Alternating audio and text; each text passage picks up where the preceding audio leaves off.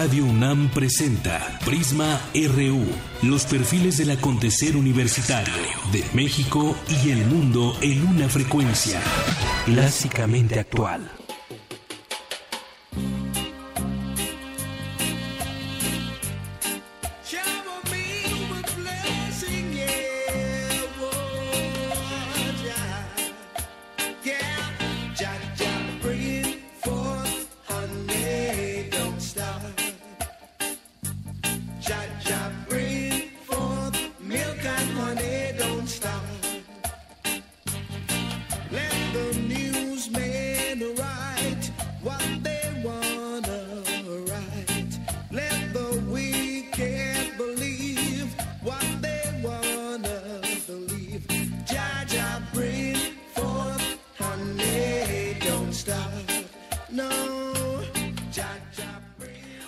Como hoy nació Dennis Brown, un día como hoy, 1 de febrero del año 1957. Como ya escuchamos, le gustaba el reggae, un músico conocido por haber hecho reggae y uno de los padres del reggae junto con Bob Marley. Y esto que estamos escuchando se llama Milk and Honey. Escuchemos un poco más de la música.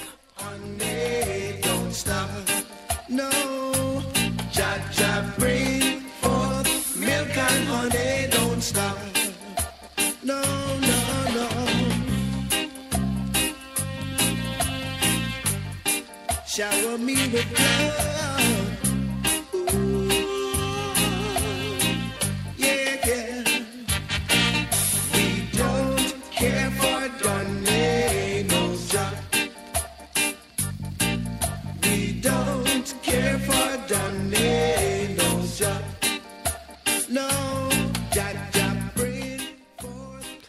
Bien, pues esto es lo que escuchamos hoy al arrancar Prisma RU en este 1 de febrero miércoles y en donde hay manifestaciones hoy también aquí en la Ciudad de México en varios puntos de nuestra ciudad. Es la una con cinco y además de eso estaremos platicando en qué momento va o en qué...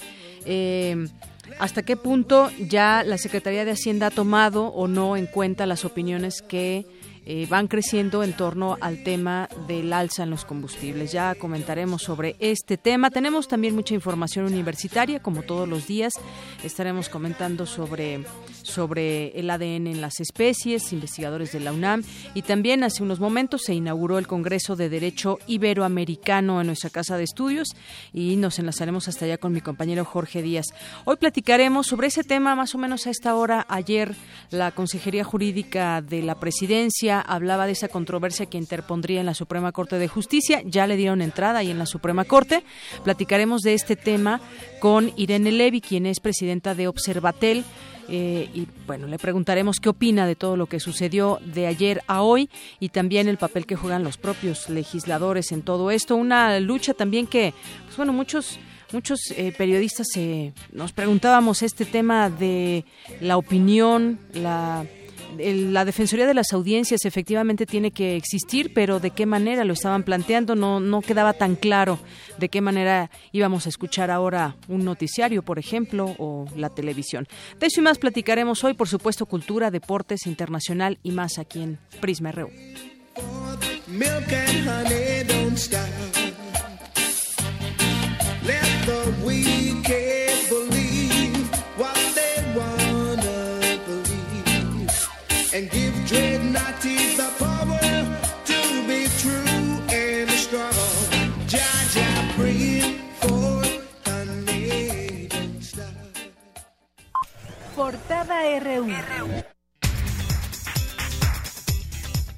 Hoy en nuestra portada del primer día de febrero, en nuestra portada universitaria, hoy fue inaugurado el octavo Congreso Iberoamericano de Derecho Constitucional con la presencia del rector de la UNAM, Enrique Graue. Mi compañero Jorge Díaz estuvo presente y nos tiene un avance de lo que sucedió ahí. Cuéntanos, Jorge, buenas tardes. Eh, Deyanira, buenas tardes. Efectivamente, como lo comentas, hoy dio inicio este Congreso donde Enrique Graue, el rector de la UNAM, dijo que la universidad y la constitución política mexicana representan una historia de transformaciones, por eso son similares. Y también hablaremos de una plática que sostuvimos con Lorenzo Córdoba, consejero presidente del INE. ¿Te acuerdas que se iba a construir una nueva sede del INE? Así bueno, ¿a dónde fue a parar ese dinero?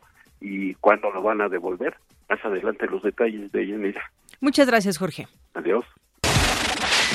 Con el presidente de Estados Unidos, Donald Trump, no se verá ningún avance en materia política ambiental internacional. Esto lo advierte Humberto Urquiza García, integrante del programa universitario de bioética de la UNAM el escepticismo de ese sector que representa hoy el presidente Trump sobre las cuestiones de cambio climático. Igual que el presidente Bush, son personas que han estado dudosas de los datos que ha arrojado el panel internacional de científicos sobre cambio climático. La UNAM fue sede del programa internacional Diálogo sobre Discapacidad en el que participaron alumnos provenientes de India, Reino Unido, Brasil, Alemania y México. En el evento se discutieron estrategias para la inclusión de jóvenes con discapacidad. En nuestra portada nacional de hoy, hoy inició el segundo periodo ordinario de sesiones del Congreso de la Unión. Una de las primeras iniciativas que recibieron fue la enviada por el Ejecutivo Federal para reformar la Ley General de Educación en materia de revalidación de estudios. El gobierno federal prepara un acuerdo con estados y municipios para permitir el regreso del ejército a los cuarteles. Esto lo informó el secretario de Gobernación, Miguel Ángel Osorio Chong que veremos con los estados, tienen que comprometerse públicamente a fortalecer o formar sus instituciones. Vamos a fijar plazos y compromisos puntuales en materia de profesionalización y que se parta de un diagnóstico claro que lo tenemos ya prácticamente terminado y que se midan los avances a partir de indicadores concretos. José Antonio Mid, secretario de Hacienda, informó que el Ejecutivo Nacional enviará al Congreso una reforma para proteger las remesas de los conacionales en Estados Unidos y habremos de someter a consideración del Congreso una reforma para darle apoyo en ley a toda esta evolución financiera, toda esta evolución tecnológica que hemos empezado a ver en la capacidad de intermediación financiera y que muy útil nos sería para fortalecer desde procesos de envío de remesas hasta procesos de acceso a productos de crédito y de ahorro de manera muy descentralizada y mucho más eficiente, para lo cual necesitaremos de su acompañamiento al amparo de esta iniciativa. Ejecutivo Federal, se refería a José Antonio Mid. Y también, en otra información, Gerardo Soria, presidente del Instituto del Derecho de las Telecomunicaciones, habló sobre la controversia que el Ejecutivo Federal interpuso en contra de lineamientos del Instituto Federal de Telecomunicaciones. Mientras estaban en la ley como ambigüedades, pues no le causaban daño a nadie. Pero cuando ya una autoridad te dice, yo soy quien va a valorar si lo que dijiste o no dijiste es verdad, es información, es opinión o es oportuno, entonces ya es muy preocupante. Tenemos a un órgano del Estado que se atribuye facultades para decirnos qué es verdad y qué es mentira. El exgobernador de Nuevo León, Rodrigo Medina, presentará una denuncia ante la PGR para que se investigue lo que considera anomalías en su detención el jueves pasado. Esto lo dijo su abogado Alonso Aguilar Cincer. Dos operativos efectuados en Ciudad Victoria, Tamaulipas, dieron pie a la detención de 10 presuntos secuestradores. Seis de las ocho personas levantadas la noche de lunes fueron encontradas muertas esta madrugada sobre la carretera interestatal Mazatlán-El Salado. Empresarios gasolineros de la frontera de Tamaulipas cumplieron su amenaza y esta mañana 90 estaciones de servicio se mantienen cerradas en protesta por el aumento a los precios de la gasolina.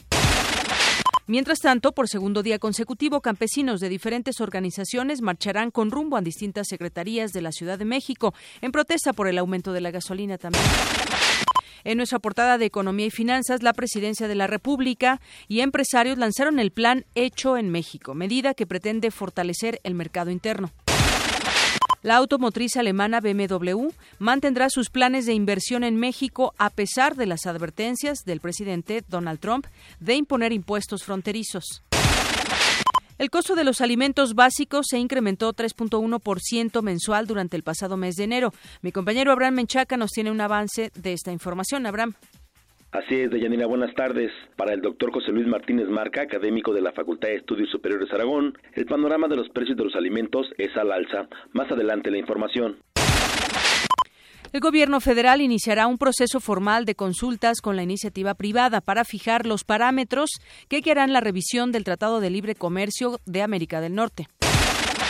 Especialistas económicos consultados por el Banco de México prevén mayores aumentos en los precios de las mercancías, menor crecimiento de la economía y un dólar más caro para el cierre de 2017 y 2018.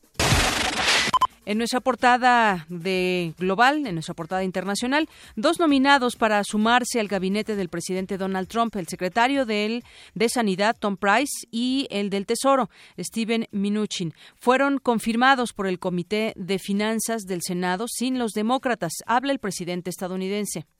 Judge Gorsuch el juez Gorch tiene una gran capacidad jurídica, una mente brillante, una tremenda disciplina y un apoyo bipartidario. Cuando fue nominado a la Corte de Apelaciones del décimo circuito, fue confirmado por el Senado de manera unánime. Sus credenciales académicas y su educación es lo mejor que he visto.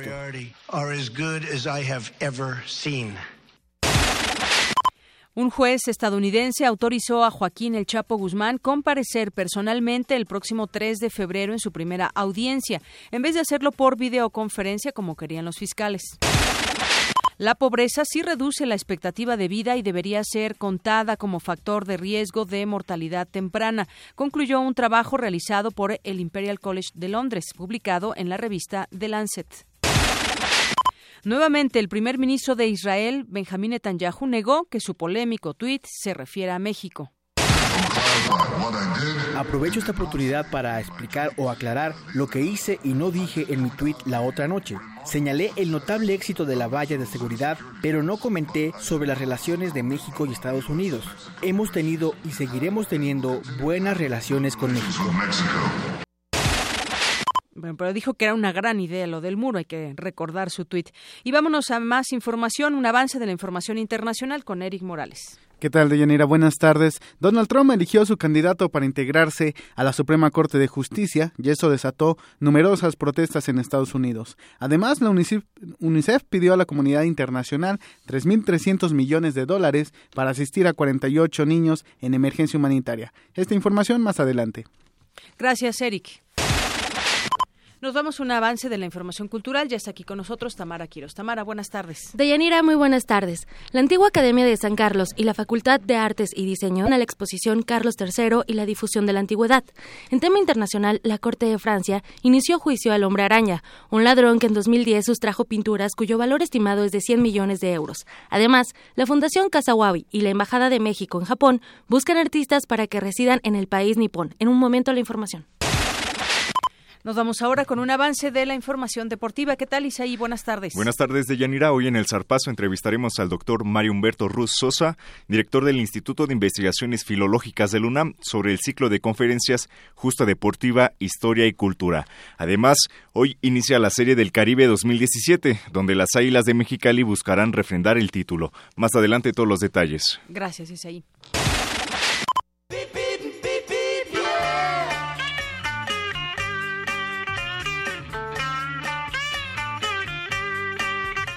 Nos enlazamos hasta la FES Aragón con Brenda Burgoa Hernández, estudiante de octavo semestre de la carrera de Comunicación y Periodismo. ¿Qué tal, Brenda? Bienvenida, buenas tardes. Brenda, ¿me escuchas? Sí. Adelante, Brenda. ¿Qué tal, Mira, Te comento que Avenida Central a la altura del metro de Zagualcoyotl, el tránsito vehicular no presenta congestión alguna en ambas direcciones. Aprovecho el espacio para invitarlos a inscribirse a los talleres culturales que oferta la FES Aragón. Para mayor información visita nuestras redes sociales en todas ellas nos encuentras como FES Aragón UNAM. Muy bien, gracias Brenda. Hasta luego. Baby, you can drive my car. Yes, I'm gonna be a star. Baby, you can drive my car.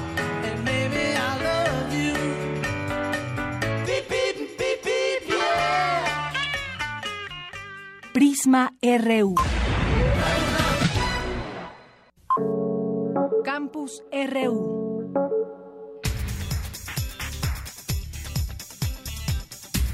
Y entramos a nuestro campus universitario. Ahora sí nos va a ampliar toda la información mi compañero Jorge Díaz, que estuvo por la mañana en este Congreso de Derecho Iberoamericano. Cuéntanos, Jorge, buenas tardes. Buenas tardes, Deyanira. Como lo comentamos en, nuestro eh, adelanto, este miércoles inició el décimo tercer Congreso Iberoamericano de Derecho Constitucional en el Palacio de, de Minería, aquí en el centro de la Ciudad de México, y correspondió al rector Enrique Graue dar la bienvenida a ponentes de todo el país reunidos a propósito del centenario de la Carta Magna de nuestro país, que hoy cumple 100 años, aunque su promulgación fue el 5 de febrero.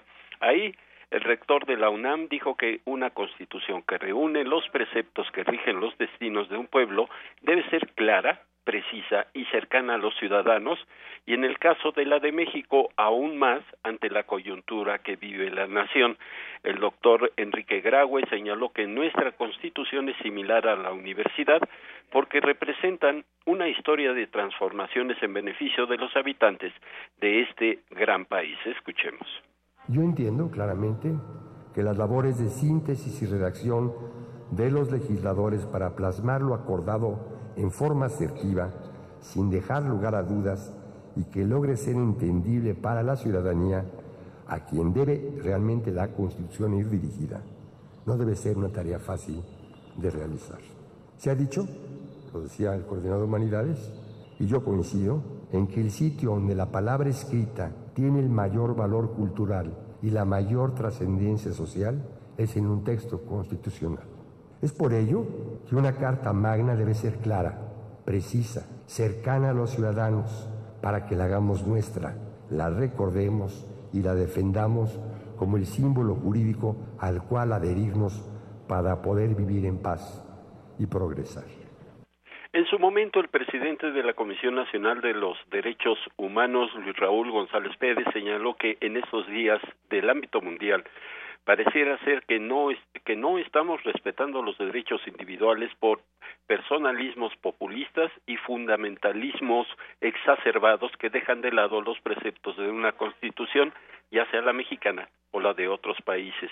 Al finalizar de Yanira este evento de inauguración, tuvimos la oportunidad de platicar con el consejero presidente del INE, Lorenzo Córdoba, quien habló de los recursos que le fueron asignados al instituto que encabeza para la construcción de una nueva sede y la decisión del Consejo General del INE de devolverlo al gobierno federal para destinarlos a otros rubros y esto fue lo que dijo.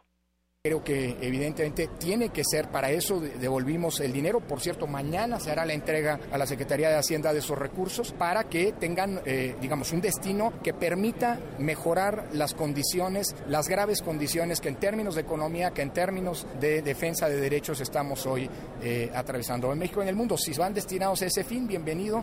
Nosotros, como saben, tenemos, estamos credencializando a través de la red consular eh, y creo que todo lo que tenga que robustecer a la red consular puede ser ser un destino eh, bien, bienvenido. Por supuesto no le toca al INE eh, definirlo. Bien, pues los trabajos de este Congreso continuarán en infinidad de mesas de discusión dentro del Palacio de Minería en el centro de la ciudad, como te lo comento, hasta el próximo viernes. Por lo pronto, lo que nosotros tenemos de esta ceremonia de inauguración de Yanira. Muy bien, pues muchas gracias, Jorge. Gracias a ti. Hasta luego, muy buenas tardes. Hay componentes de todo el país en este en este congreso y bueno, importante lo que decía el propio el propio rector Enrique Graue sobre la Carta Magna que debe ser clara, un símbolo jurídico para poder vivir en paz en este país. Y bueno, también a quienes nos han preguntado por nuestra página de internet, les ofrecemos una disculpa, pero esperemos que en breve podamos tener ya la página de internet y usted pueda navegar en ella y escucharnos también a través de esta vía, porque sabemos que muchas personas nos escuchan a través de internet. Y bueno, continuamos con la información. Investigar el ADN de especies desaparecidas permite conocer su variación genómica a lo largo del tiempo. ¿Y para qué nos sirve todo esto? Mi compañera Cristina Godínez nos explica en la siguiente información.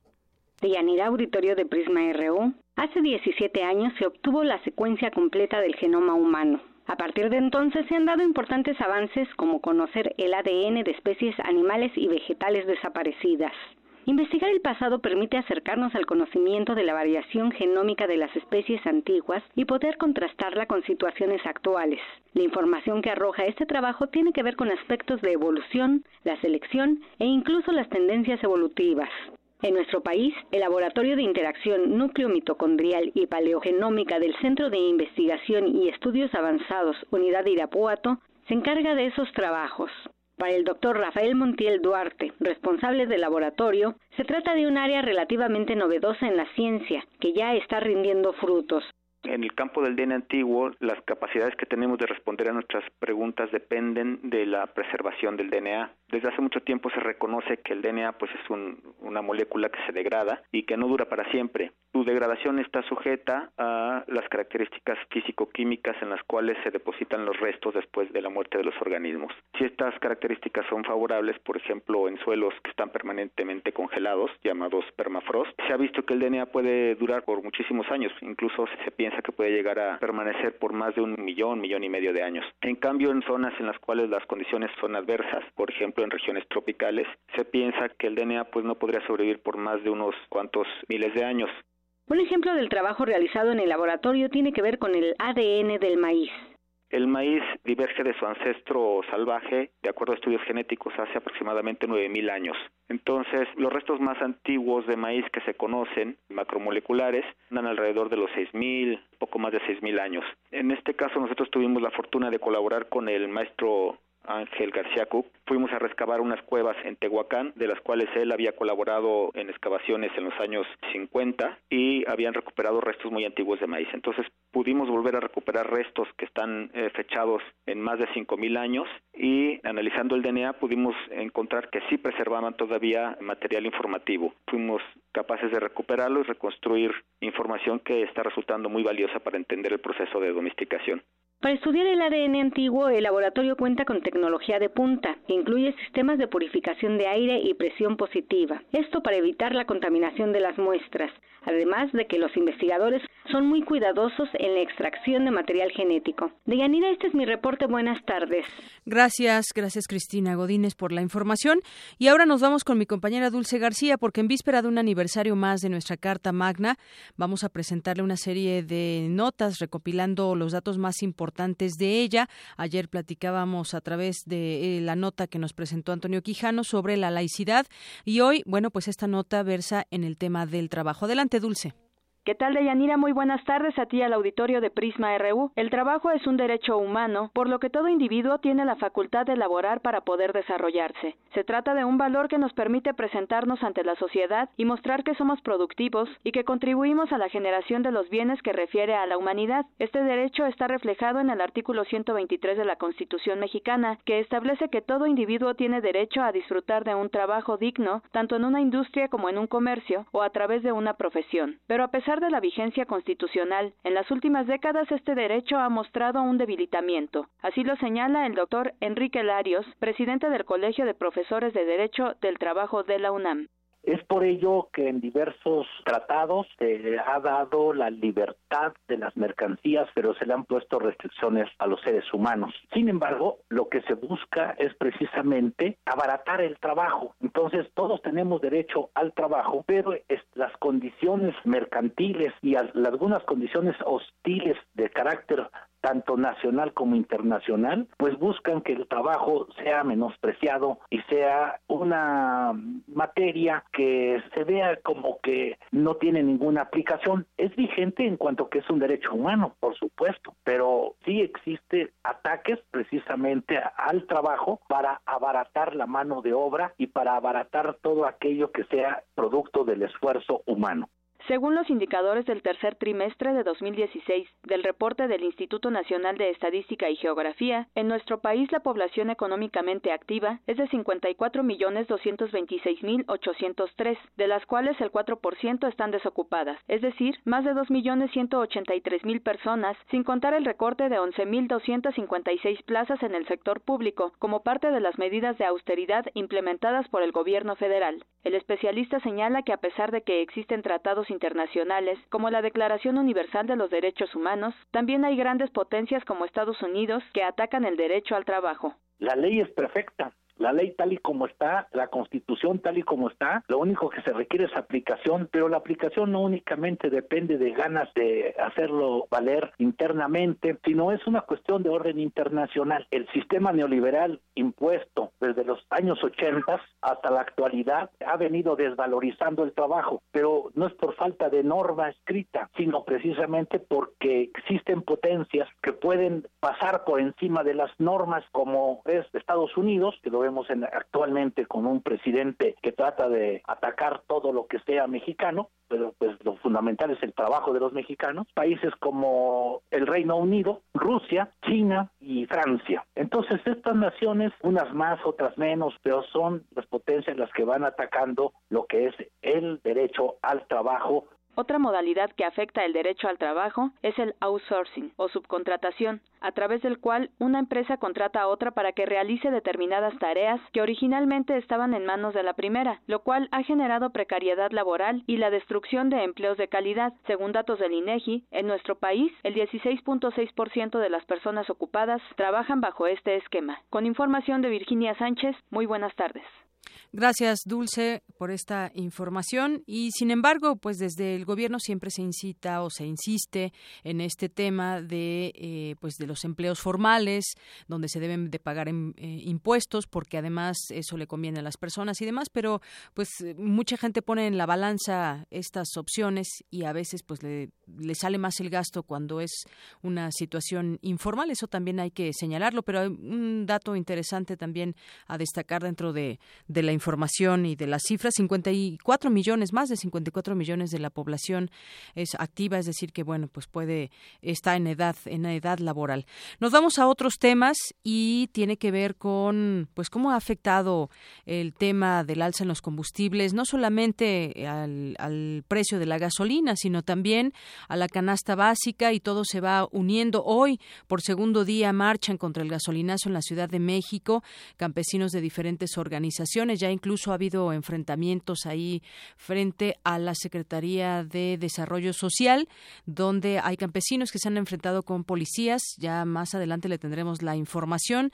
Eh, algunas televisoras transmitieron en vivo esta, eh, pues este enfrentamiento.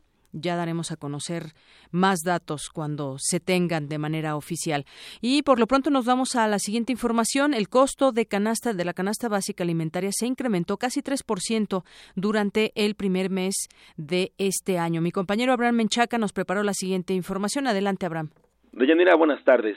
El alza en las gasolinas y el tipo de cambio presionaron los precios de la canasta básica. Durante enero se registró un incremento de 3.1% en este indicador. El encarecimiento es casi igual a la inflación registrada en productos y servicios durante 2016, la cual se ubicó en 3.3% de acuerdo con el INEGI. Aunque el alza de la canasta básica es una realidad que afecta a millones de mexicanos, la Procuraduría Federal del Consumidor negó un incremento generalizado e indicó que el aumento se da solo en ciertos productos y en algunas entidades del país. Para el doctor José Luis Martínez Marca, académico de la Facultad de Estudios Superiores Aragón, el alza será una constante. El aumento de los precios de la canasta básica, evidentemente que el impacto fue importante, derivado fundamentalmente del, transporte, ¿no? De los fletes. Y esto hace que no necesariamente el margen de comercialización que manejan, pues, los comerciantes no sea proporcional al aumento de las gasolinas, sino que siempre normalmente por cuidar su margen de ganancia siempre lo suben a, arriba. Además, adicionalmente es importante considerar que eh, eh, dentro de la inflación promedio, que fue de poco más de 2%, evidentemente que el ponderador que tiene la canasta básica de alimentos, pues representa poco más del 30% de toda la canasta que se maneja dentro de todos los productos que, que se establecen. Entonces eso asociado al costo de las gasolinas más el transporte, etcétera, etcétera, hace prever que evidentemente el nivel de precios para el próximo, este año, para todo 2017, yo lo estimaría cercano al 6%, que sería de los niveles más altos de los últimos 10 años. Deyanira, en este contexto, miles de personas se manifestaron en la Ciudad de México y nueve estados del país en protesta por el incremento en las gasolinas y su impacto en la economía doméstica. En un comunicado conjunto, las diferentes organizaciones sociales llamaron a continuar las acciones contra los aumentos. La inconformidad va a permanecer, va a permanecer porque pues difícilmente estamos hablando de que el dólar está estabilizándose y este, en ese sentido se compensa un poco pero las protestas, pues evidentemente con el aumento, insisto, de los salarios, que cuando mucho fue del 5%, con un aumento de gasolinas que representó poco más del 7, casi 10% en el caso de, del diésel y gasolina, pues evidentemente que, que, reduce el poder de compra de las familias. De la información que tengo. Buenas tardes. Gracias, Abraham. Muy buenas tardes. Más adelante mm, quiero regresar con ese tema porque ya aumenta la presión contra el gasolinazo y hay otros datos como que hoy cuesta 30% menos la gasolina en Ciudad Juárez, Chihuahua. ¿Por qué? Pues más adelante le platicaremos. Y paran gasolineras también en la frontera por alza. Prisma RU. Queremos conocer tu opinión. Síguenos en Twitter como arroba PrismaRU. Bien, continuamos y ya tengo la línea telefónica a Irene Levy. Ella es presidenta de Observatel, Observatorio de las Telecomunicaciones de México y también columnista del diario El Universal. ¿Qué tal, Irene Levy? Bienvenida y buenas tardes. Eh, gracias, Deyanira. Muy buenas tardes. Bueno, estaba ayer, hace, hace unos momentos viendo este Periscope que hacías por ahí del mediodía. Pues interesante todo esto que está sucediendo luego de conocer los lineamientos en diciembre pasado del Instituto Federal de Telecomunicaciones en torno a, pues sobre todo al derecho de las audiencias y había algunos artículos en especial que causaron mucho ruido entre, eh, pues entre mucha gente, no solamente los periodistas, de cómo se iba a distinguir entre una opinión y entre lo que fuera un hecho y hay algunas, algunas delimitaciones e incluso yo diría limitaciones que se, que se observaban.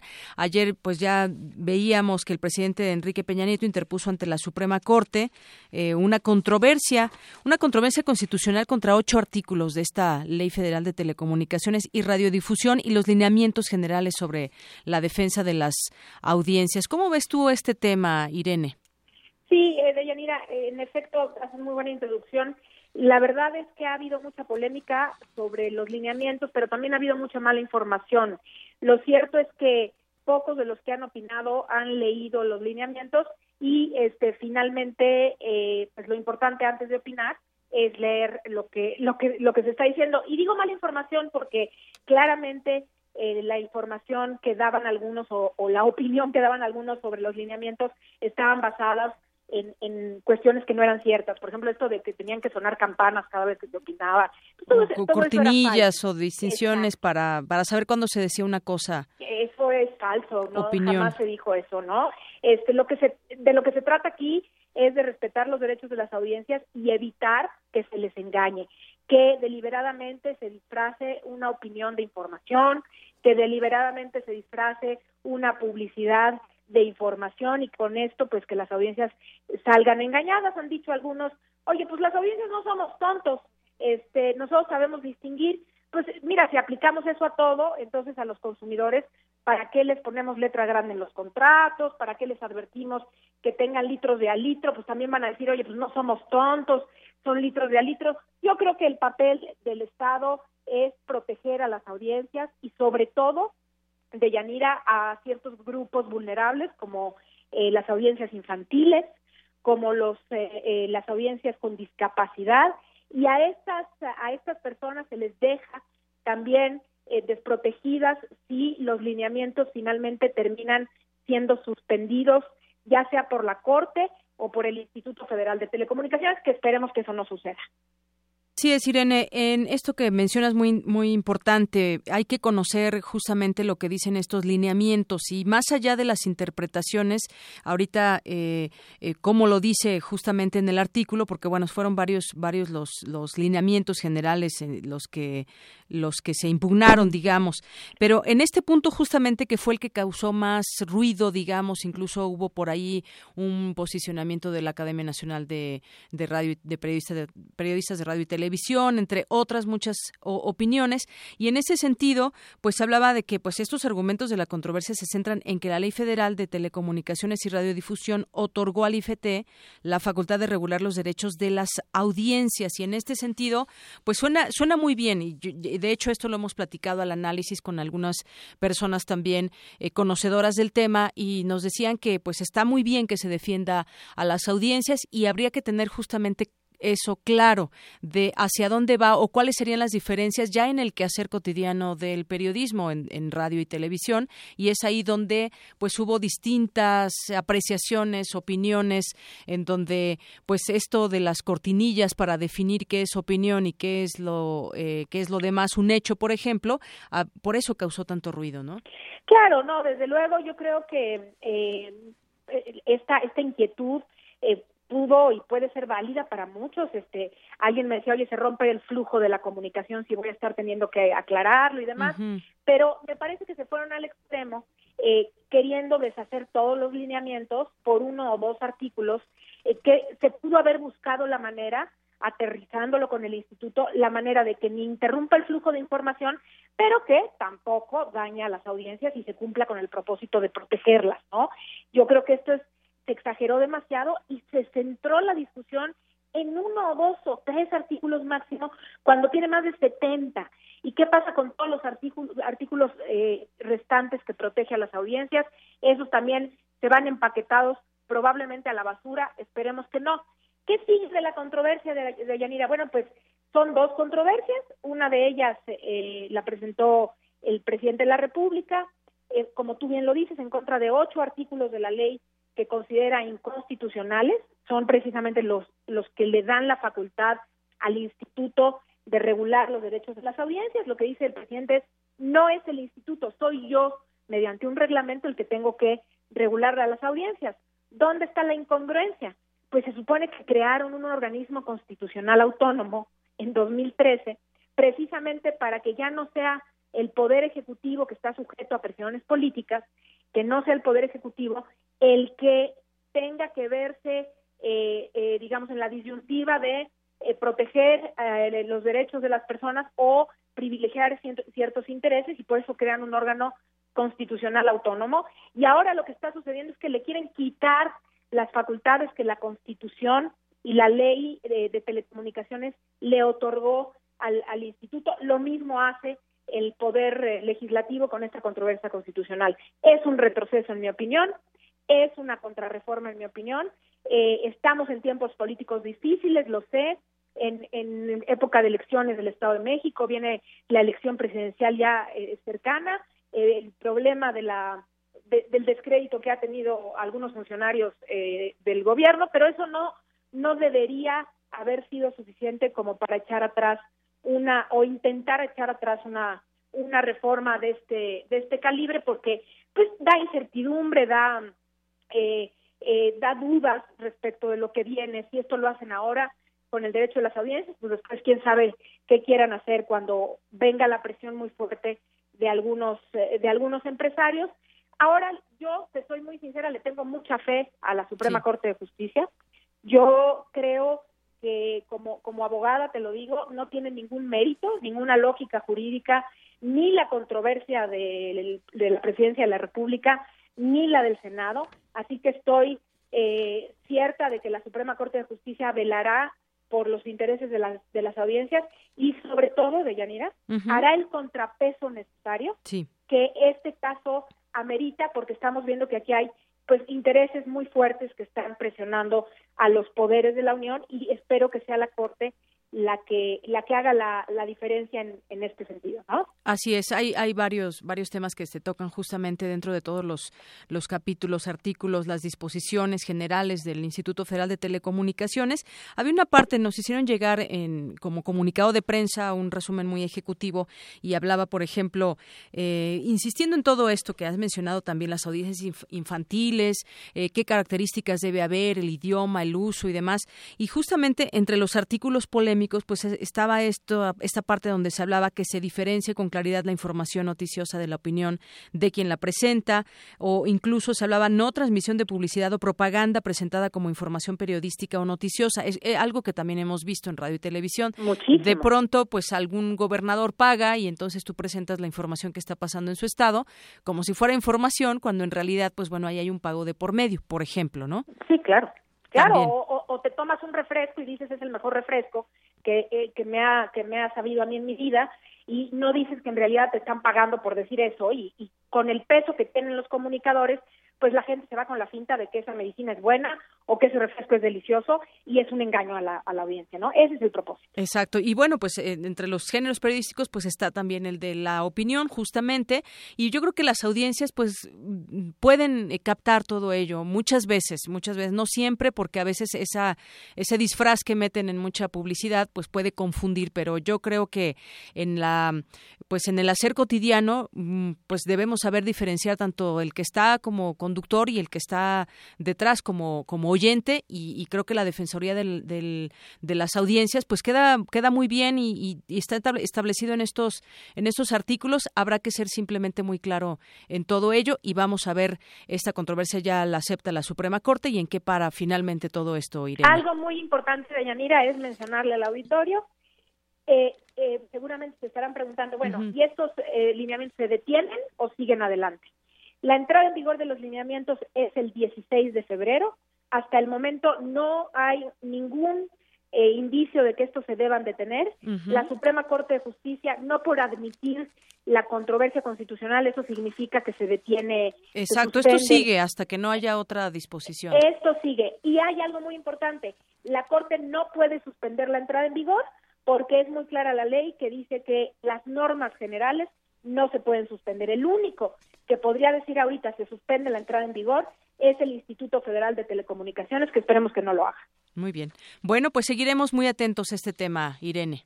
Claro, estoy a la orden y buenas tardes y buen provecho a todos. ¿eh? Gracias, muy buenas tardes, hasta luego. Hasta luego. Irene Levy, presidenta de Observatel, Observatorio de las Telecomunicaciones de México y columnista también del diario El Universal.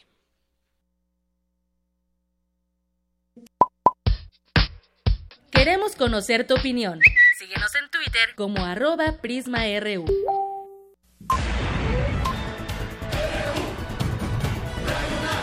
Prisma RU. Con Deyanira Morán. Vámonos ahora a otro tema. Les decía yo de las gasolinas, ya les comentábamos que hay por segundo día marchas aquí en la ciudad y en otros estados también y que han subido de tono ese tema que pues tiene que ver con el alza a los combustibles. Les comentaba también desde hoy cuesta 30% menos la gasolina en Ciudad Juárez, Chihuahua, porque desde el primer minuto de hoy todas las gasolineras en Ciudad Juárez están obligadas a ofrecer la gasolina magna en 12.44 por litro, por litro mientras que el litro de gasolina premium costará 15.35, un 30% debajo del resto de la entidad según dieron a conocer directivos de la Organización Nacional de Expendedores de Petróleo.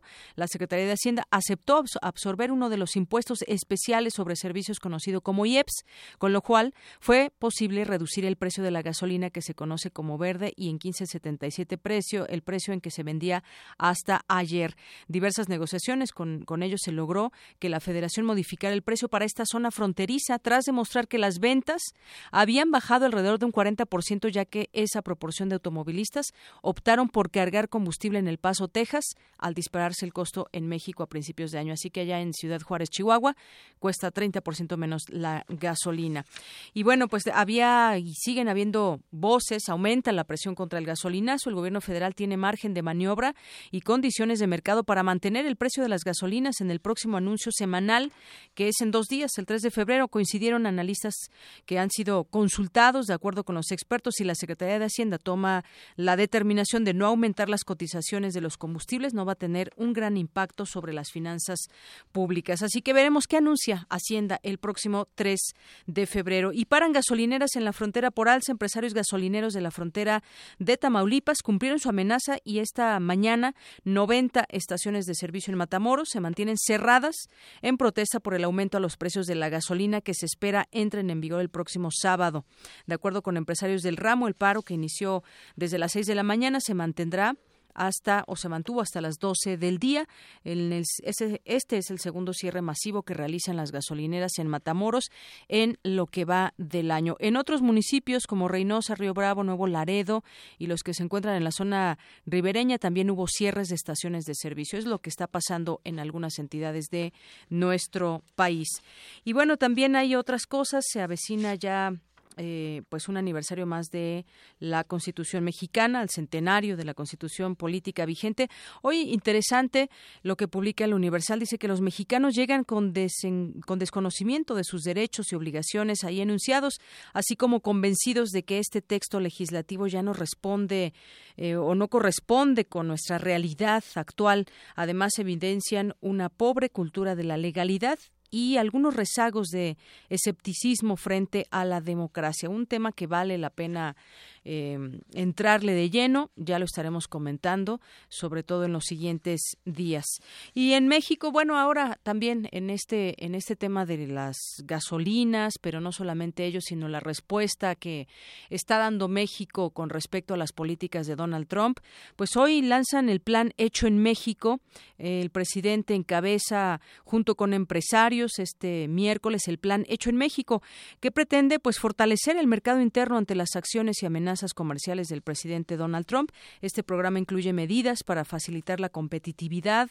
Hablan también de acelerar la simplificación de procesos para los inversionistas, que se crea un fondo, y esta es pues una nota importante en cuanto a los números, se crea un fondo con 1.300 millones de pesos, el cual generaría una derrama de 3.660 millones de pesos a empresas de sectores estratégicos como automotriz, aeronáutico, eléctrico, electrónico, energético y agroindustrial.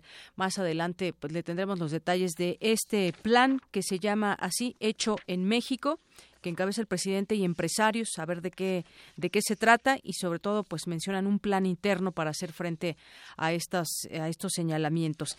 Y bueno, pues En otras cosas también, eh, pues el propio, la propia CONAGO, la Conferencia Nacional de Gobernadores, integra junto con el presidente un, un frente en apoyo a migrantes. Los gobiernos estatales reforzarán la estrategia de defensa de los migrantes mexicanos en Estados Unidos que instrumentará el Ejecutivo Federal para ofrecer una estrecha asesoría legal a quienes estén en riesgo inminente de deportación. Así que, pues cierran filas ahí los gobernadores los gobernadores con el presidente. Se reunieron en esta conferencia nacional de gobernadores y acordaron promover recursos legales en un esfuerzo inédito que congestionará el sistema judicial estadounidense, es lo que dicen, para evitar abusos, pues se conoce de 250 mil requerimientos de autoridades migratorias en el país vecino. Es decir, las acciones ya comenzaron y ahora hacen frente en distintas entidades, que cada, cada estado tendrá sus números en cuanto a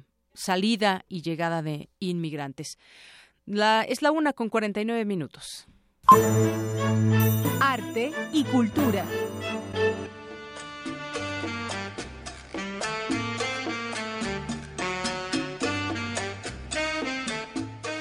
Ramón Santamaría, jazzista cubano conocido como Mongo Santamaría, murió el 1 de febrero de 2003, ganador de diversos premios internacionales. Se estableció como uno de los principales congueros de La Habana, Cuba.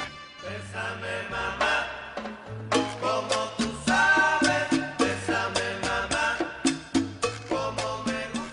pues vámonos a la cultura. ¿Qué tal, Tamara? Buenas tardes. Hola, Deyanira, muy buenas tardes. Así entramos con este buen ritmo el día de hoy a la sección de cultura y a nuestro auditorio queremos invitarlos también a que visiten las galerías de la antigua Academia de San Carlos.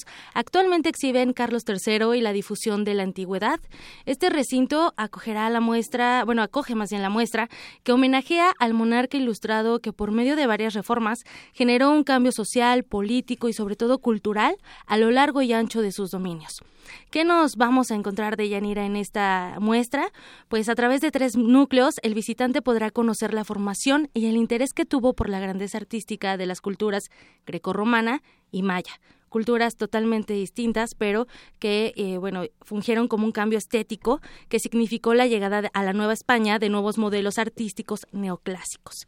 Eh, también podrán realizar un recorrido por las instalaciones del recinto que muestran el trabajo fotográfico de alumnos destacados y bueno también egresados de esta Academia de San Carlos.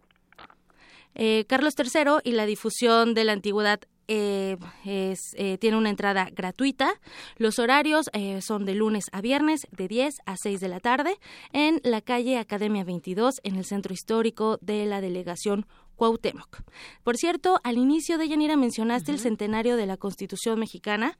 Bueno, lo, mencionó también nuestra compañera Dulce García. Y la Orquesta Sinfónica Nacional, bajo la dirección de Carlos Miguel Prieto, celebrará justamente este centenario el viernes 3 y el domingo 5 de febrero en la sala principal del Palacio de Bellas Artes.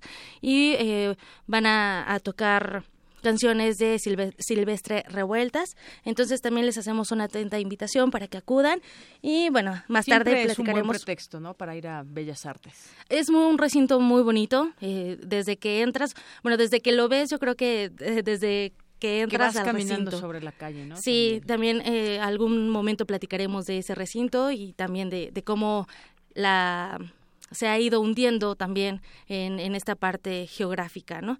Eh, también un buen recinto y tiene muchas eh, cualidades y pinturas que también podremos disfrutar y como dices, es un buen pretexto.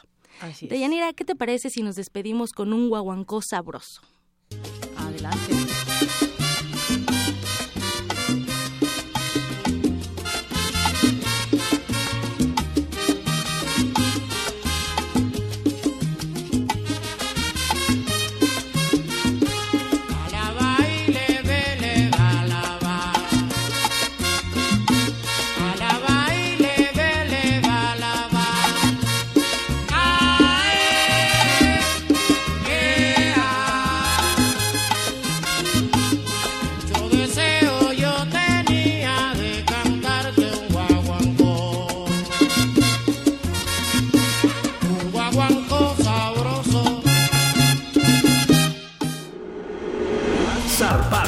RU.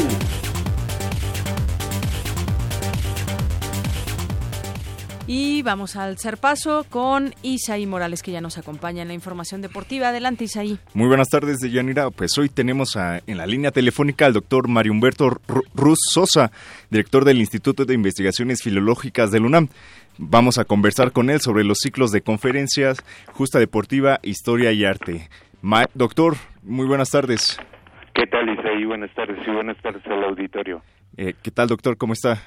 Pues aquí andamos corriendo para estar a tono para la justa deportiva, pero ya a esta edad creo que me dedicaré a juegos de mesa más bien.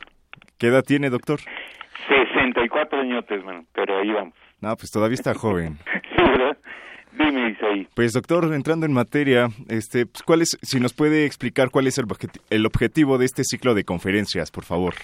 Sí, bueno, mira, platicando con la Dirección General del Deporte Universitario, nos pareció interesante proporcionar una visión complementaria a todo el trabajo que ellos realizan y incluyendo esta parte por lo común no muy atendida que tiene que ver con las humanidades y las artes en el deporte, ¿no? Entonces planeamos una serie de conferencias en las cuales los eh, los asistentes podrán escuchar desde qué te gusta el papel de la Persia antigua en la creación de deportes como el polo, el NARP, que ahora llamamos vagamon, la lucha. Luego pasaríamos un poquito a ver lo que ocurre en el mundo clásico con Grecia y Roma, después el mundo medieval, que tiene que ver con todos los torneos y esos ejercicios de cortesanía, y pasaríamos a lo mesoamericano, ejemplificando con lo relativo al mundo maya y a la cultura nahua, que como sabemos la competencia y el ritual tienen una, un papel fundamental en estas culturas y después lo que es el mundo nuevo hispano, ver un poquito también del maratón a las Olimpiadas modernas, que ocurre en las comunidades indígenas entre, que hay sobre el juego y el deporte en la actualidad, y también dos módulos especiales, uno relacionado con los niños, para ver lírica y juego infantil, y el otro sobre el deporte en el arte y el arte del deporte, ¿no? Entonces, la idea fue un poquito vincular a este Instituto de Investigaciones Filológicas donde se abordan, abordan todas estas temáticas desde una perspectiva filológica, entendiendo la filología como una aproximación general, holística, se dice en términos elegantes, ¿verdad? Muy amplia a estas visiones culturales, que es eh, uno de los objetivos del instituto ver precisamente cómo influyen todas estas diferentes culturas y civilizaciones en la conformación del México contemporáneo. ¿no? Doctor, pues escucha muy interesante todo esto que nos está comentando. ¿Nos podría decir a quién va dirigida este, este evento, por favor? Mira, este evento está dirigido en primer lugar a la comunidad universitaria, pero está abierto al público en general, ¿verdad? Eh, van a ser eh, eh, conferencias accesibles, o sea, sin lenguaje técnico muy especializado, y se va a llevar a cabo de, los los jueves. Estamos hablando de iniciamos el 2 de febrero, sí, este próximo jueves, del 2 de febrero al 6 de abril una conferencia por semana. Doctor, ¿cuál es la importancia del deporte en el desarrollo de la humanidad?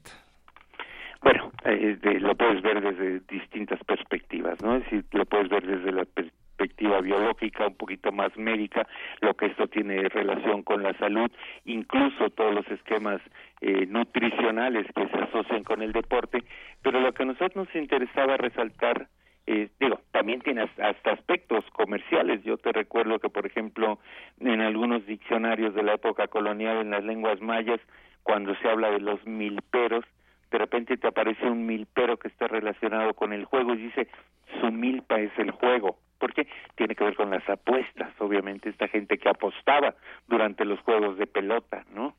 Este, te digo, puedes ver también cuestiones políticas, pero lo que nos interesaba a nosotros resaltar en particular es un poquito el papel de el arte y las humanidades en el deporte.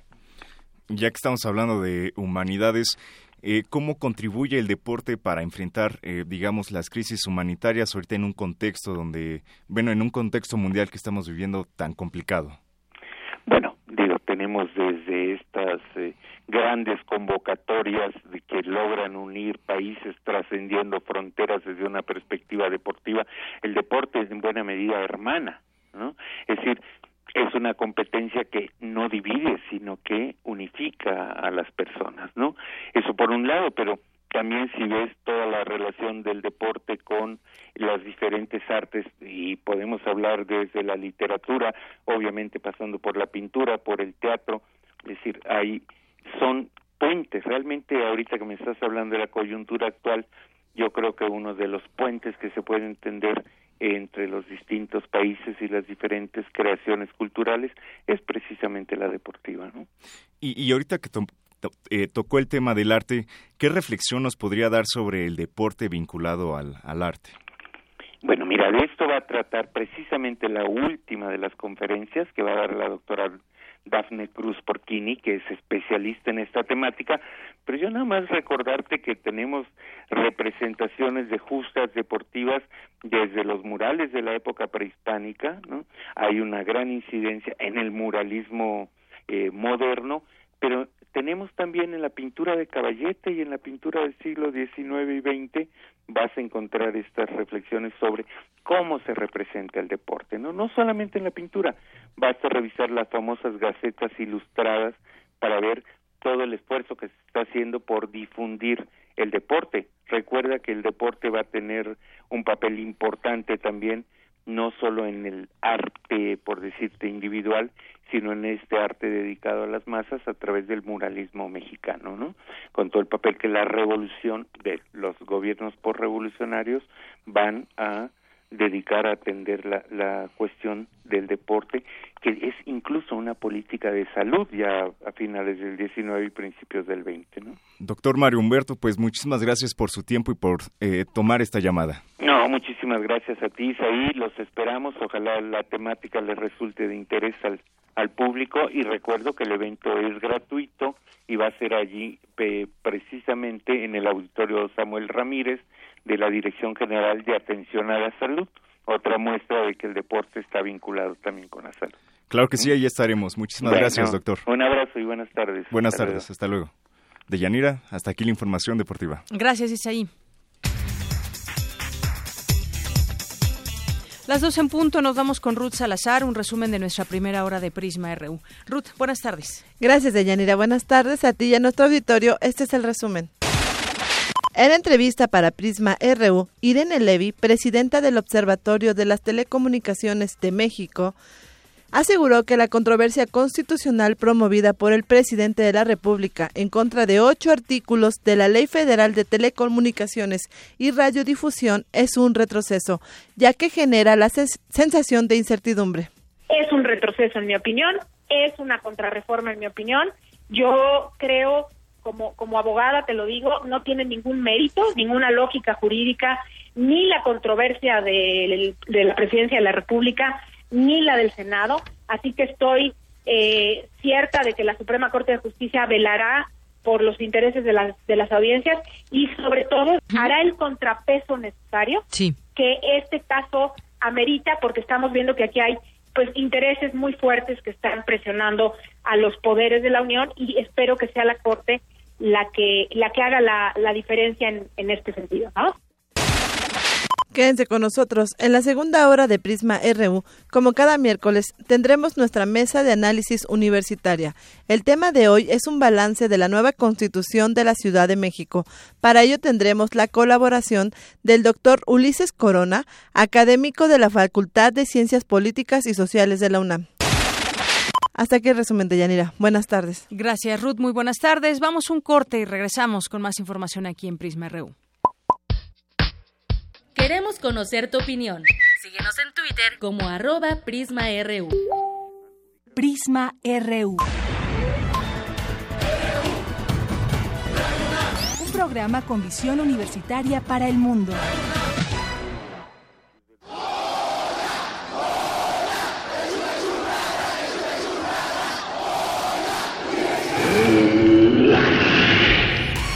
¿Te identificaste? Identifícate con Fundación UNAM y ayuda a becar a miles de alumnos universitarios. Súmate 5340-0904 o en www.funam.mx. Contigo hacemos posible lo imposible. En mi casa aprendo muchas cosas. Aprendí a quedarme calladito.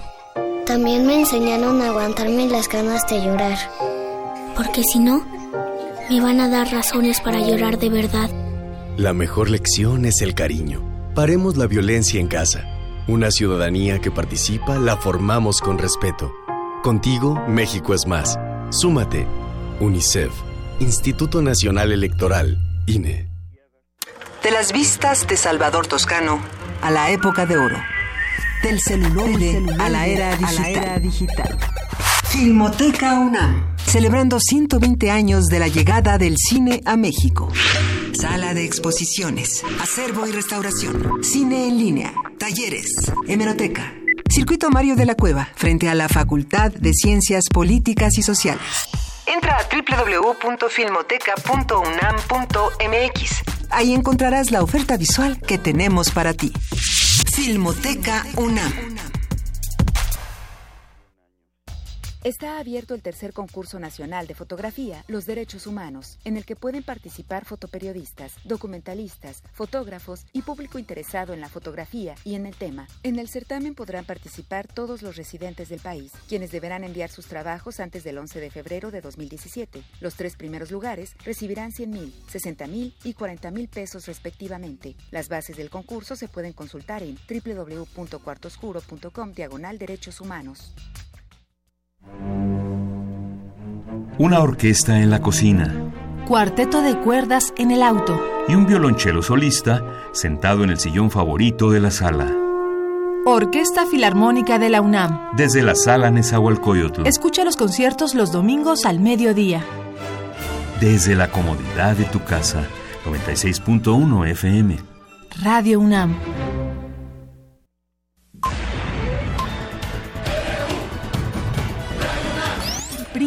RU. Con Deyanira Morán. Para nosotros, tu opinión es muy importante. Síguenos en Facebook como Prisma RU. Continuamos aquí en Prisma RU y muchos saludos a quienes nos eh, siguen a través de redes sociales. Les mandamos saludos a Francisco Flores, que nos dice imposible perderme el programa y nos manda muchos saludos. Muchas gracias, Francisco. Emma Pineda, Dalia González, agradecen a la gente que poco a poco se unen. Bueno, agradecemos nosotros a la gente que se une con nosotros. Carmen Godínez, JC Madrigal, Pandi González y en Twitter Carolina Buendía y arroba Pandi Blue. Muchas gracias y ahí lo seguimos también nosotros y sobre todo creando esta comunicación. Dos con seis minutos y me voy ahora con mi compañero Antonio Quijano que nos tiene información acerca de, pues él se encuentra ahorita en una exposición fotográfica sobre aquellos constituyentes de 1917. Cuéntanos, Toño, buenas tardes. Buenas tardes, Dayanira, a ti al auditorio de Prisma RU. Así es, hace unos momentos fue inaugurada en la Biblioteca Nacional ubicada en el Centro Cultural de Ciudad Universitaria la exposición Diputados Constituyentes de 1916-1917 y su asociación.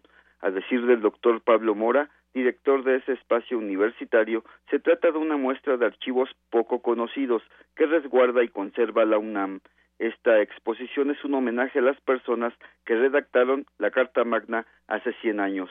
Escuchemos. La asociación generó un archivo con diversos documentos de sus actividades, los que hoy están resguardados en la Biblioteca Nacional de México.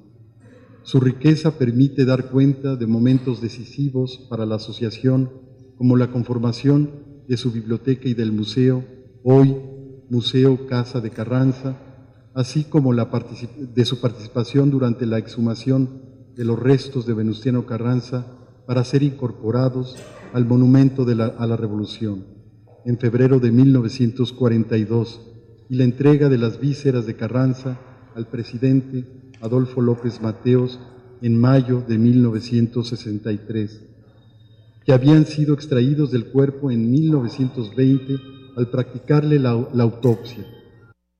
Por su parte, la doctora Silvia Salgado, coordinadora de la biblioteca, destacó que el material expuesto es solo una pequeña muestra de lo generado por los miembros de la asociación. Escuchemos.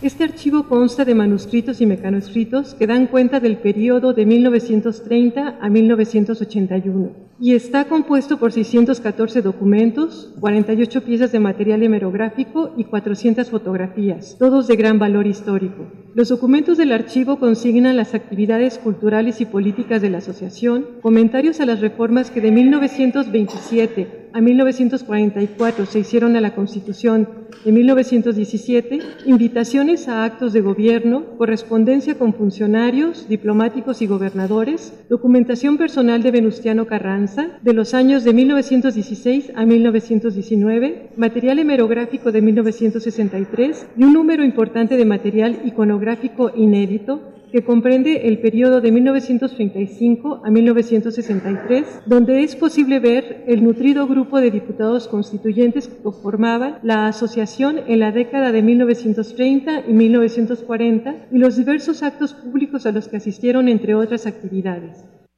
De Yanira Auditorio, en la ceremonia de inauguración estuvieron presentes hijos, descendientes y familiares de los constituyentes, quienes agradecieron que a 100 años de la promulgación de la Carta Magna se reconozca su contribución al desarrollo de México.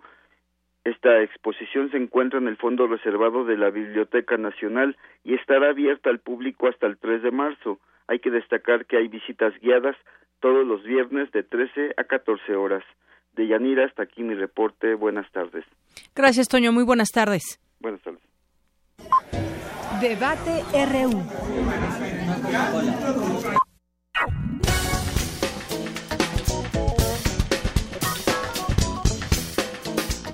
Bien, pues ya estamos listos para nuestra mesa de análisis y debate. Ya nos acompañan aquí en el estudio los estudiantes de la FESA Catlán, que en un momento más les presentaré, porque antes vamos a, a platicar con el doctor Ulises Corona Ramírez, él es académico de la Facultad de Ciencias Políticas y Sociales de la UNAM. Doctor, bienvenido, buenas tardes.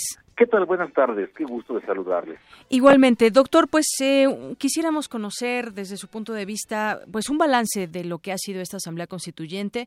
Hemos visto cómo se han desarrollado de alguna manera los trabajos, aunque no hemos estado ahí, pues todos los temas que se han que se han vertido y los temas que ahora ya se tienen en una en una Constitución que será, pues de aquí en adelante cuando sea promulgada esa eh, pues esa Carta Magna importante que nos regirá a nosotros como ciudadanos. ¿Cómo ve usted de una primera, eh, un primer balance? Bien, he de decir que una constitución es la suma de factores reales de poder, la definición de Fernando Lasalle en su texto que es una constitución. Y la constitución que se acaba de discutir y aprobar en la Ciudad de México es precisamente eso, suma de factores reales de poder, porque ahí están eh, representados en la discusión todas las facciones político-partidistas y también las ideologías, no solamente hombres y mujeres y jóvenes, sino también esas fracciones ideológicas que en muchas partes se ha dividido la Ciudad de México. Bueno, la Ciudad de México no es otra cosa más que el reflejo del resto de nuestro país. Y es en esa constitución en donde se dieron debates profundos, largos, desveladas, agarrones y jalones que les permitieron, en el mayor de los casos, llegar a conclusiones, a concretar un documento que mucha gente no creería que se iban a llegar eh, en tiempo y en forma. Por eso es importante señalar, primero, uno, que tenemos un cuerpo doctrinario que va a derivar leyes eh, locales. Y dos, señalar cuáles fueron los grandes avances. Por ejemplo, se crea un tribunal este eh, no se crea un no se crea un tribunal constitucional eso es una limitación perdón lo preciso. Eh, no se le da el voto a los jóvenes de 16 años creo que también es una limitación porque suponían que, eh, que los jóvenes de 16 no tienen cultura política eso es un grave error. También hubo limitaciones en cuanto a poder difundirla medios radio y televisión los avances de la propia constitución sin embargo, hubo cosas que también fueron favorables, como por ejemplo la revocación del mandato. Se le permitirá a los ciudadanos quitar esa capacidad de decisión en ejercicio de poder para aquellos que hagan un mal uso de la misma. Por supuesto que la, que la creación de un cabildo va a tener equilibrio de pesos y contrapesos, pesos y contrapesos, para que las decisiones se tomen no solamente con una visión de transparencia y rendición de cuentas, sino con una visión de género, equitativa y sobre todo de participación ciudadana. Así es. Porque entonces no es necesario que tenga eh, un partido una gran mayoría abrumadora y aplastante, sino que los equilibrios van a permitir, espero, mejores decisiones. Eh, podríamos decir, doctor, que esta mm, correlación de fuerzas políticas, esta suma de esfuerzos, eh, se ven, digamos, hoy reflejados en esta Carta Magna. Habrá que sentirnos como ciudadanos satisfechos, conocerla, por supuesto, ver qué, cuáles son esos derechos, las leyes locales, porque, bueno, hay algunas cosas que, que, que, cambian con respecto a los estados, pero ya el hecho de que nazca esta Carta Magna de la Ciudad de México es, podríamos decir que ya es un un, buen avance para el ciudadano de, de esta de esta Lo es, por supuesto, lo es.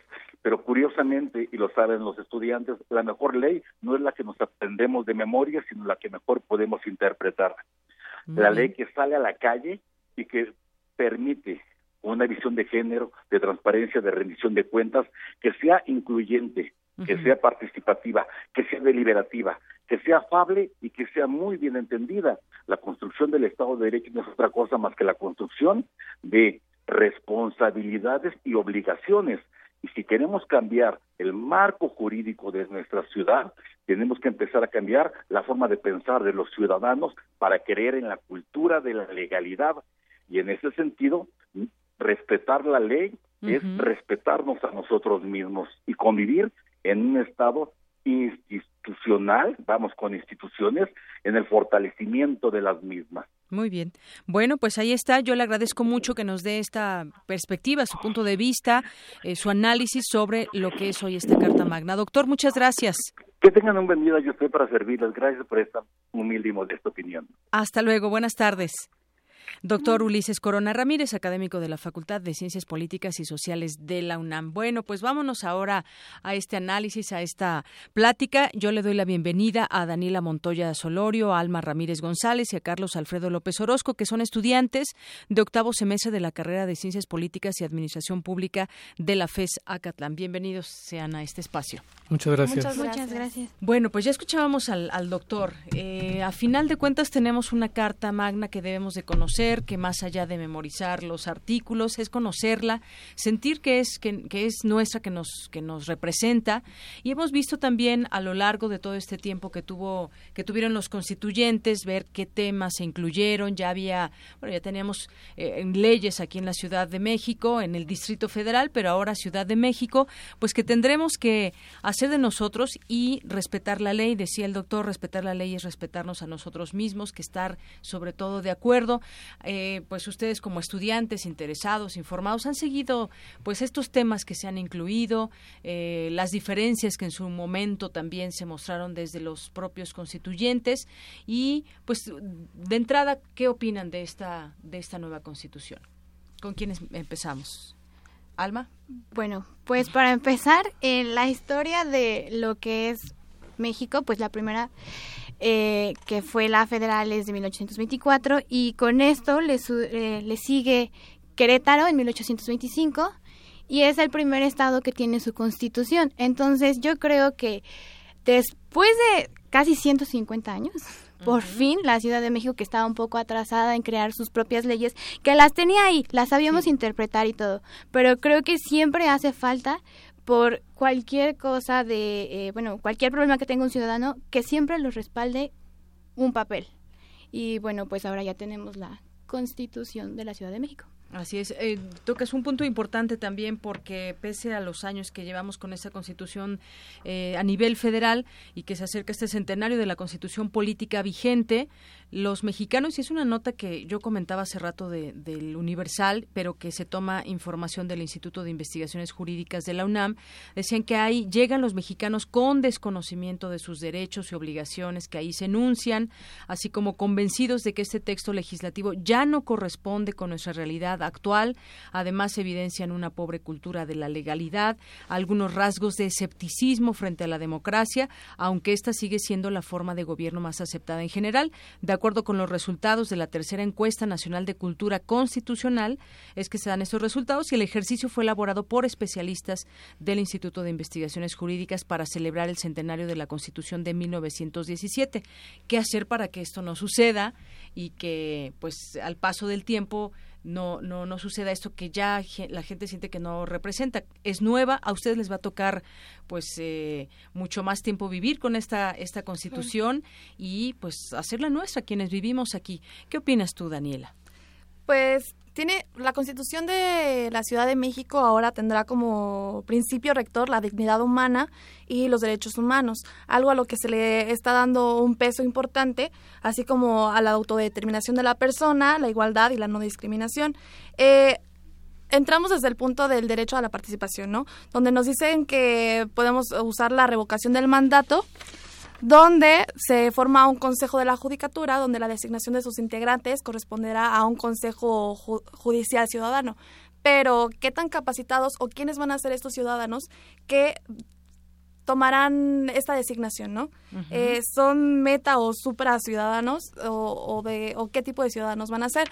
Otro punto que, que me gustaría tocar es qué tan constituyente está haciendo esta asamblea, ¿no? ¿Qué tanto se trabajó y sobre todo, ¿qué tan constituyente? La integración del constituyente estuvo formada por 100 diputados de los cuales 60 diputados surgieron de las listas plurinominales, lo cual quiere decir que se votó por el partido, no por el, no por el candidato en lo particular. Por lo tanto, eh, de, estos, de estos 100, los 40, eh, fueron meramente de dazo político, donde 14 fueron senadores en funciones, 14 diputados en funciones también, 6 elegidos por el Ejecutivo Federal y 6 elegidos por el Ejecutivo Local. Por lo tanto, la, la ciudadanía no emitió un solo voto dirigido a un constituyente en lo particular. Por lo tanto, ningún constituyente tiene ningún tipo de compromiso eh, real con la ciudadanía. Entonces, esto es algo preocupante, porque si no, si no está comprometido con la ciudadanía, entonces ¿con quién? Obviamente con personajes particulares y con partidos políticos. políticos perdón. Eh, no tuvimos candidatos ciudadanos, eh, más que dos, ¿no? Por absurdo que parezca, cuando lo que en la actualidad se busca es disminuir o incluso desaparecer a los plurinominales, nuestra Asamblea Constituyente estuvo conformada por sujetos formales y, materialmente plurinominales. Entonces, de que, qué tan incluyente fue esta Asamblea Constituyente para nuestra Constitución. Bueno, pues fuerte cuestionamiento que, haces, Daniela, justamente de la composición de la constituyente. No eh, se comprometen con los ciudadanos, con quién se comprometen. Entonces, ahora, pues nos gustaría escuchar tu opinión también, Carlos, sobre el tema. Bueno, desde mi punto de vista, bueno, en lo personal yo estuve siguiendo a, a fondo cómo iba este, progresando toda esta parte de la nueva constitución y pues yo como ciudadano entré a la página y participé para aportar mis propias ideas. Eso lo, lo hice aproximadamente entre mayo y junio. y, y de hecho, este, pues por decirlo así, a cambio recibí en mi correo un diploma donde me agradecen que aporté ideas. Pero ahora uno regresa al portal y cuando ves las actualizaciones ves que no, su última actualización fue entre junio y julio. Entonces entra, hay un cuestionamiento porque qué pasó con las propuestas que se enviaron entre julio y diciembre. Este, si la ciudadanía siguió enviando, realmente fueron tomado en cuenta todo ese proceso que se llevó a cabo. De hecho, estuvo muy interesante porque utilizaron una plataforma en la que se recababa la información de lo que más este, propuso la gente. Entonces fue más fácil para el grupo de trabajo que, que se formó este, recabar todas las ideas. Y de hecho, inclusive hablando más en cuanto al grupo de trabajo que existió detrás, este, fue un grupo equitativo y todo este trabajo que hubo detrás fue el que se le entregó a la asamblea para que ahí se discutieran todas las ideas. Pero como decía mi compañera, este, hay una parte ahí donde no sentimos que este fue como incluyente para todos. muy bien. Eh, me dan entonces pie a la siguiente pregunta de decirles, preguntarles, ¿se sienten representados con esta nueva constitución? Incluso hubo algunas personas que, que, se salieron, que acusaban de cuotas partidistas o de racismo, algunas otras cosas, pero yo me dan pie para esa pregunta justamente, ¿se sienten representados? De aquí en adelante, pues a todos los que habitamos en la Ciudad de México nos va a regir esta constitución. Yo les preguntaría esto a ustedes como jóvenes, ¿se sienten representados? representados? ¿Creen que esto va a ayudar a su vida cotidiana? ¿Va a haber varios cambios? como el caso de la formación del cabildo y todo ese tema de las delegaciones que se convierten en municipios, como un estado, vaya, un estado más de la República Mexicana, que pues tenemos muchas referencias. ¿Se sienten representados? Alma. Pues mira, uno, yo estuve hablando con gente civil que no estudia ciencias políticas, que no se ha informado bien del proceso de la constitución de la Ciudad de México y no se sienten representados, pero uno no se va a sentir representado hasta que de verdad tenga un problema y tenga que recurrir a su constitución para que se le respete el derecho o la libertad o se cumpla la obligación de un tercero y que esté dentro de la constitución. Eso va, este, pues definitivamente tiene que pasar algún día y hasta ese día nos vamos a sentir que eso sirve.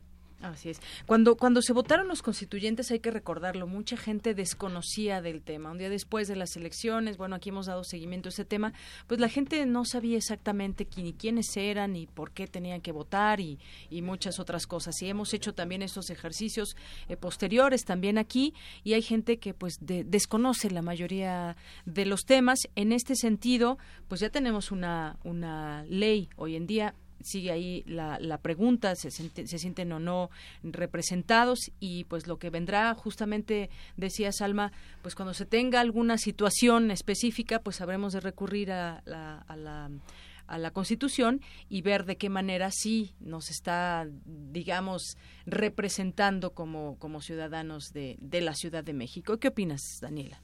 Eh, pues en cuanto a la pregunta que nos hace sobre si nos sentimos o no representado, representados, yo creo que no, porque desde el punto que te comentaba de los plurinominales, ¿no? Eh, nuestra Asamblea Constituyente estuvo constituida por diputados y por senadores y por gente del ámbito político, quienes los mismos de siempre. Entonces, eh, podemos verlo desde la página que comenta mi compañero Carlos, donde no hay una actualización, donde no se, donde no se estuvo transmitiendo noticia o paso a paso de cómo se fue avanzando. Eh, hubo una entrevista que se le hizo a, Mancera, donde él dice que salió muy contento porque el 90% de la propuesta que él dio de, de la Constitución, bueno, él junto con su equipo fue aprobada, ¿no? Entonces, ¿qué nos quiere decir esto? ¿Qué tanto trabajó el constituyente?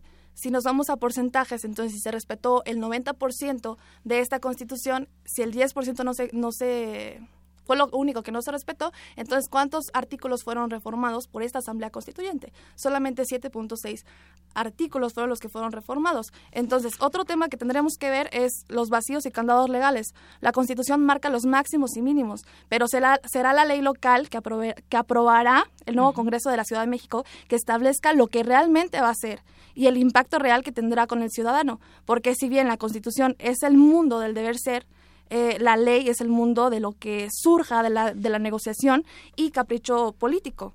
Y ver si la ley atiende todo lo bueno e idealista que pretendemos que esta constitución nueva sea, ¿no? Porque sabemos que la constitución es un conjunto de buenas intenciones y voluntades, pero realmente está atendiendo las necesidades y problemas de una ciudad tan mm, diversa, tan diversa, tan interesante como es la Ciudad de México, qué tanto está resolviendo, qué tanto estamos representados, yo creo que habría que analizarlo. Y sin embargo, ¿qué vendrá después? A ver, eh, coinciden en señalar en que no se sienten representados, que han preguntado, porque estos son temas que se, que se platican, que se debaten, y sin embargo, pues, ¿qué, qué vendrá entonces para, para los ciudadanos, tomando en cuenta sus puntos eh, de vista? Carlos, ¿qué opinas? Yo creo que eso es, eso es un punto muy importante porque regresándonos un poquito atrás, este, lo vemos en las elecciones que hubo para la Asamblea Constituyente. Si bien recuerdo, participó entre el 20 y 30% de la población. Entonces, desde ahí hay un problema con la ciudadanía, porque entonces no se está interesando en este cambio que se quiere hacer en la ciudad. Mm, y bueno, más que nada por esa. Así es. Y bueno, en, en esta encuesta que yo les, les platicaba que pues se hace con respecto al tema de la Constitución, hay también un apartado de la cultura de la legalidad y se habla, por ejemplo, de la desconfianza generalizada hacia las instituciones, el desconocimiento de los derechos y obligaciones de los ciudadanos, la brecha entre las normas y su cumplimiento, la propensión a desobedecer las leyes, la pobre incidencia de las instituciones de justicia para el arreglo de los conflictos y la percepción de la impunidad que han llevado a crear caminos fuera de la legalidad. Esto es con respecto, y me refiero a la, a la Constitución Federal, pero sin embargo yo decía, pues esto es lo que ya tenemos hoy, ya está aprobada y pues a partir de 2018, exceptuando con los el tema electoral que ya entrará a vigor antes, ¿con qué nos quedamos? ¿Con qué cierran como como eh, eh, pues como como hechos, como final de esta plática? Pues la Constitución aún tiene muchas lagunas eh, que se prestan a una interpretación de infinitas cosas. Eh, la redacción dejó mucho que desear de los artículos, la conciencia de los que se supone que representaron a la ciudadanía eh, no toca siquiera la realidad de un ciudadano y pues yo retom o sea, retomando un poquito el problema que decías de la legalidad y lo de la representación, pues en una ciudad tan grande creo que es un poco imposible que de verdad consigamos representantes porque es mega diversa precisamente.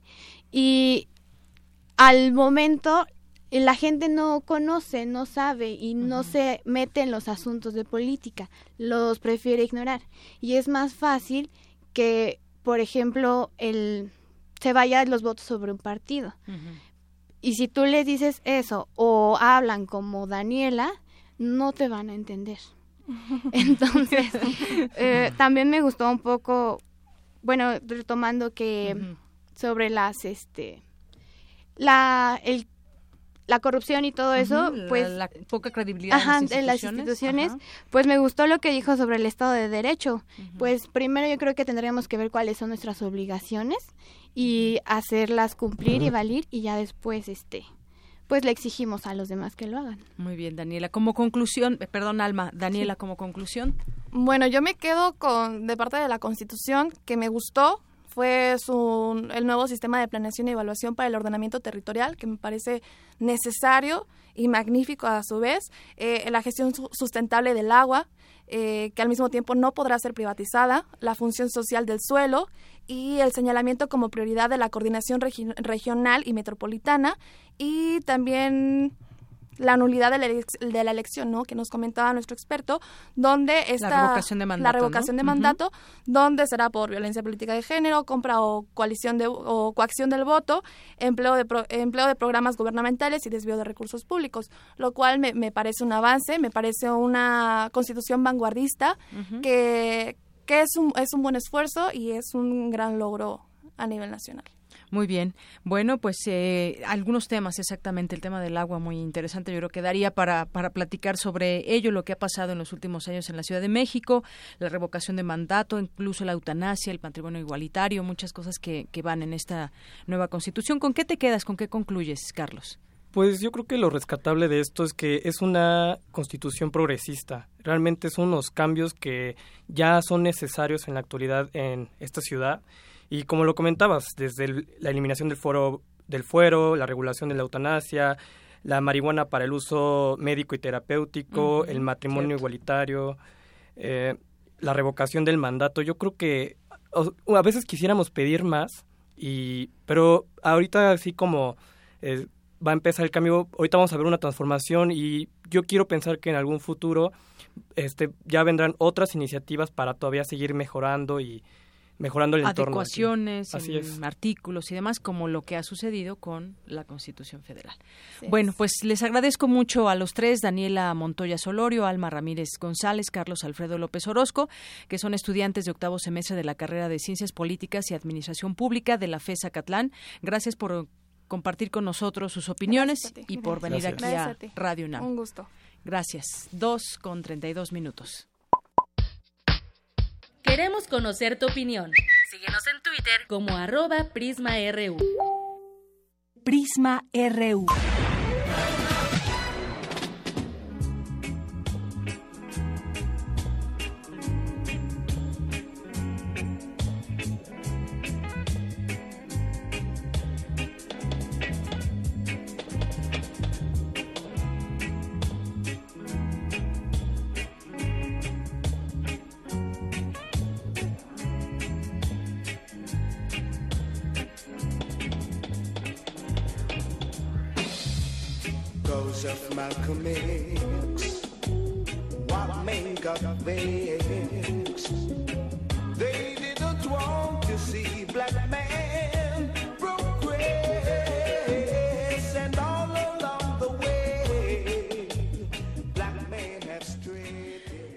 Seguimos escuchando ahora a Dennis Brown con esa canción Malcolm X. Y bueno, pues un día como, hoy nació allá en Jamaica.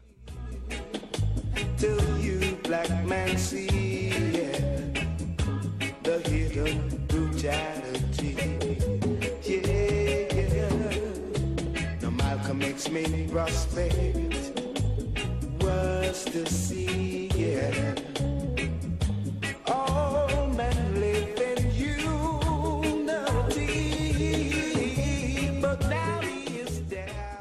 Prisma RU.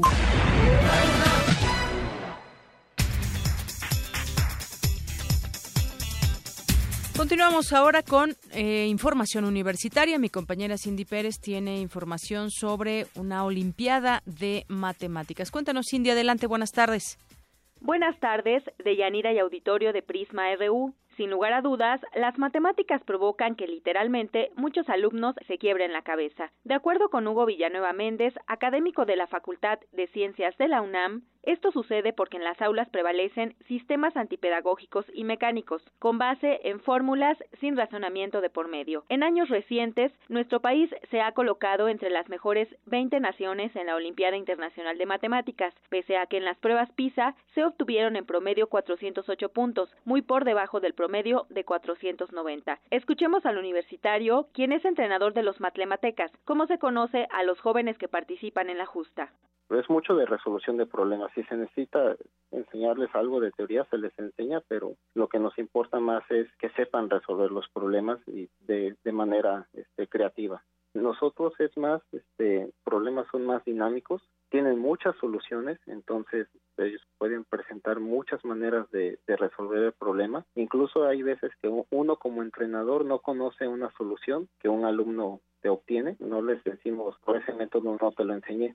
México participó por primera vez en la competencia internacional de matemáticas en el año 2010. Se trata de un concurso en el que los participantes deben pensar rápido y resolver problemas sin equivocarse. Por equipos se han ganado tres medallas de plata y seis de bronce, mientras que de manera individual se han ganado tres de plata, 19 de bronce y 24 menciones honoríficas. Villanueva Méndez, también integrante del comité organizador de la Olimpiada Mexicana de Matemáticas, nos explica el proceso de selección. Los chavos son preseleccionados de concursos nacionales de nivel secundaria y primaria. Se entrenan durante un año aproximadamente. El concurso internacional lo que mide, hay dos exámenes, una prueba individual y una por equipos. En la prueba individual mide mucho eh, la rapidez con la que se resuelven los problemas. Si hay que hacer cuentas, hay que hacerlas de muy rápidas. Si hay, si hay que, argumentar mucho y que razonarlo, hay que hacer, hay que hacerlo rápido. Y en la prueba por equipos se mide cómo trabajan ellos en equipo, cómo se reparten los problemas y cómo, cómo colaboran entre sí. Deyanira, te comento que si algunos de nuestros radioescuchas quieren entrenar como un matematleca, pueden visitar la página web www.omenlinea.org. Hasta aquí el reporte. Muy buenas tardes. Gracias, Cindy. Muy buenas tardes. Y nos vamos ahora con Ruth Salazar. Especialistas crean nuevas herramientas para ayudar a los niños autistas a tener un mejor desempeño. Cuéntanos, Ruth. Buenas tardes. De Yanira, auditorio de Prisma RU, esta es la información. La Asociación Española Autismo Burgos diseñó un videojuego que pretende acercar a los estudiantes de educación básica información sobre las personas que padecen autismo, en concreto con síndrome de Asperger. El objetivo es facilitar su integración en el ámbito educativo. El videojuego se titula El viaje de Lisa y ayuda a conocer, aceptar y querer a las personas con síndrome de Asperger. Lo que se busca es que los alumnos comprendan mejor las características y necesidades de las personas que padecen este trastorno. Jacqueline Cortés Morelos, especialista del Departamento de Psiquiatría y Salud Mental de la UNAM, explica cuáles son las características de este síndrome. Es un trastorno que se caracteriza por eh, dificultades a nivel de la interacción social. Los chicos tienden a ser desde pequeñitos muy adultos quitos, como muy rígidos con sus rutinas, con sus costumbres, con sus conductas, con pocas habilidades sociales desde pequeños para poder integrarse con los demás compañeritos y socializar. La doctora señaló que las personas que padecen Asperger son conscientes de su dificultad para socializar, situación que aumenta su grado de ansiedad. Muchas veces estos chiquitos pueden llegar a tener algunos como tics, que pueden ser tics motores o tics verbales repetitivos y a veces este síndrome de Asperger se puede ver combinado con ansiedad, con depresión o con algún otro trastorno que, que lo acompañe y sobre todo porque pues aunque digo les es difícil socializar se dan cuenta de que les cuesta trabajo y eso muchas veces los hace sentir cierto rechazo por parte de los demás compañeros o se sienten como poco comprendidos. Se estima que tres de cada mil niños son afectados por este trastorno que es más frecuente en varones y se clasifica como un trastorno del espectro autista. Se cree que científicos como Albert Einstein o Isaac Newton, artistas como Miguel Ángel y músicos como Beethoven pudieron padecer el síndrome de Asperger. Hasta aquí el reporte de Yanira. Buenas tardes. Gracias Ruth, muy buenas tardes. Nos vamos ahora con mi compañera Virginia Sánchez, la encuesta Origen Destino. Especialistas de la UNAM diseñaron esta encuesta para ayudar a la población a tener una mejor idea sobre nuestra movilidad y de cómo podemos mejorar la movilidad en la ciudad. Adelante, Vicky, buenas tardes. Buenas tardes, Deyanira y auditorio de Prisma RU. El tiempo y dinero que invertimos para transportarnos de un lugar a otro ha sido analizado desde diversas perspectivas, que nos llevan a una conclusión fundamental hacen falta políticas públicas que atiendan esta situación. Por ello, los institutos de ingeniería y de investigaciones sociales de la UNAM, así como el Instituto Nacional de Estadística y Geografía, INEGI, han desarrollado la encuesta Origen Destino, con la que se busca obtener información en torno a las características de los viajes que tienen origen o destino en la zona metropolitana del Valle de México, como la duración, el motivo, los transportes utilizados y la hora en que se realizan, entre otras. El estudio no solo se centrará en los viajes que realizan las personas, también analizará las condiciones en las que se realiza la transportación de carga. Habla la maestra Angélica Lozano, investigadora del Instituto de Ingeniería, quien participa en la encuesta. Con esto podemos saber cuáles son las necesidades de transporte en la zona metropolitana del Valle de México. ¿Qué se necesita? ¿De dónde a dónde quiere ir la gente y a qué hora? Y eso puede ser base para políticas públicas que tengan que ver con transporte, tránsito, también con ordenamiento del territorio y con otros temas relacionados incluyendo cuestiones de emisiones. El trabajo de campo inició el 23 de enero y concluirá el 11 de marzo. El INEGI realiza la encuesta de forma aleatoria en hogares de 12.352 manzanas seleccionadas, mientras que los institutos de ingeniería y de investigaciones sociales realizan la encuesta de interceptación para saber cuáles son las características de los viajes de personas y de mercancías. La de interceptación tiene el objetivo de saber cuáles son las características de los viajes de aquellas personas que no viven en la zona metropolitana del Valle de México, pero que viajan en esta. Y la de carga tiene el objetivo de saber cuáles son las características de los viajes de transporte de carga, por ejemplo, qué mercancías son transportadas, qué vehículos son utilizados, etcétera. El estudio incluye las delegaciones de la Ciudad de México, 59 municipios del Estado de México y Tizayuca, municipio de Hidalgo. El objetivo central es conocer las necesidades de transporte y establecer las bases para políticas públicas, por lo que será de suma importancia que aquellos que sean seleccionados respondan los cuestionarios que se están proporcionando en todas las terminales de autobuses foráneos, en el aeropuerto y en las gasolineras y paraderos de entrada y salida de la zona metropolitana. Hasta aquí la información. Buenas tardes. Gracias, Vicky. Muy buenas tardes. Y bueno, nos vamos ahora, antes de nuestro Vox Populi, yo sigo todavía con la sorpresa de lo que sucedió allá en Ciudad Juárez, Chihuahua, donde finalmente tuvieron que haber negociaciones eh, para que la federación pudiera modificar el precio para esta zona fronteriza porque se demostró que las ventas habían bajado porque la gente prefiere ir a cargar gasolina en El Paso, Texas, dado que en México está más cara. y finalmente esto dobló, podemos decir, al gobierno federal en esta en este lugar, en esta ciudad, para que bajara el precio de la gasolina. La protesta social continúa en diversos estados, aquí en la Ciudad de México, por ejemplo, y bueno, yo creo que nos dan un buen mensaje. No se utilizaron o no fueron las, las personas a llenar sus tanques aquí en la Ciudad de México, sino al Paso, Texas, y esto pues llamó la atención, así que pues ahí tenemos un, un consejo, utilizar menos el carro, en fin, muchas cosas que se pueden hacer además de, de, protesta, para ahorrar en la economía. Yo sé que muchas personas no lo pueden hacer por las distancias que recorren diario, pero bueno, es un, un, ejemplo que nos, nos eh, vaya que hay que traer a colación y analizarlo, lo que ha sucedido en, en, Ciudad Juárez, Chihuahua. Nos vamos ahora con nuestro Vox Populi. ¿Crees que las marchas, las protestas ayuden a revertir el tema del gasolinazo? Esto fue lo que respondieron algunas personas a los micrófonos de Prisma RU.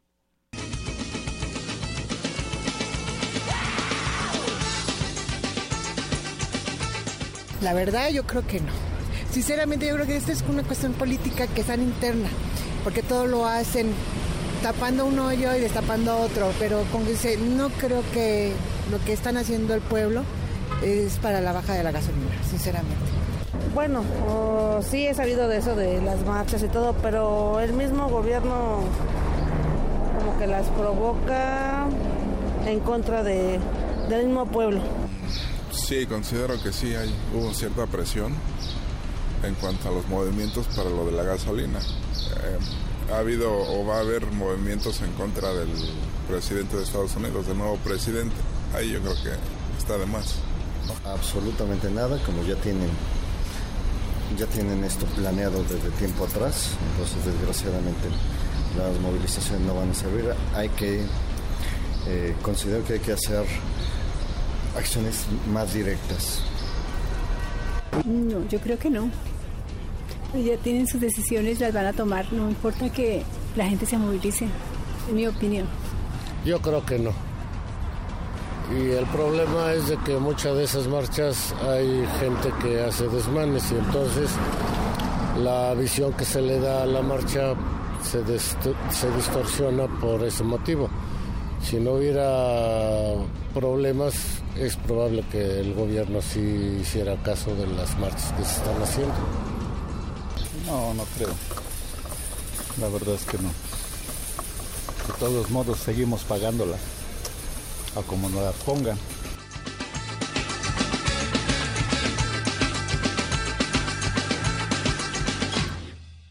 Pues sí, hay un pesar, un pesar de, la forma incluso en que lo dice la gente en torno a ese tema de las protestas y el alza en los combustibles. En otro tema, hoy el financiero publica una encuesta donde le da la ventaja a López Obrador. Dice Andrés Manuel López Obrador, 33%. Dice, si los candidatos a la presidencia de la República en 2018 fueran los siguientes, ¿por quién votaría usted? Y bueno, encabeza la lista con 33%, le decía López Obrador. Luego Margarita Zavala con 27%, Miguel Ángel Osorio Chong, 20%, su tocayo Miguel Ángel Mancera, 10%, y también un empate entre Miguel Ángel Mancera y el Bronco, Jaime Rodríguez, el gobernador de Nuevo León. Así las cosas el día de hoy, esta encuesta que destaca hoy el financiero. Global RU.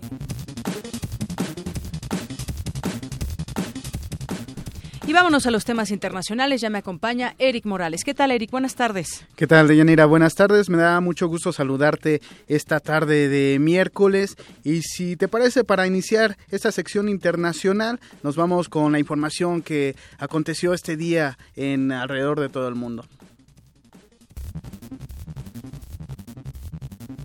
Secretario general de la ONU, Antonio Guterres, pidió al presidente de Estados Unidos, Donald Trump, eliminar el veto migratorio que impide la entrada de refugiados a la nación americana. Habla su portavoz, Stefan Dujarric.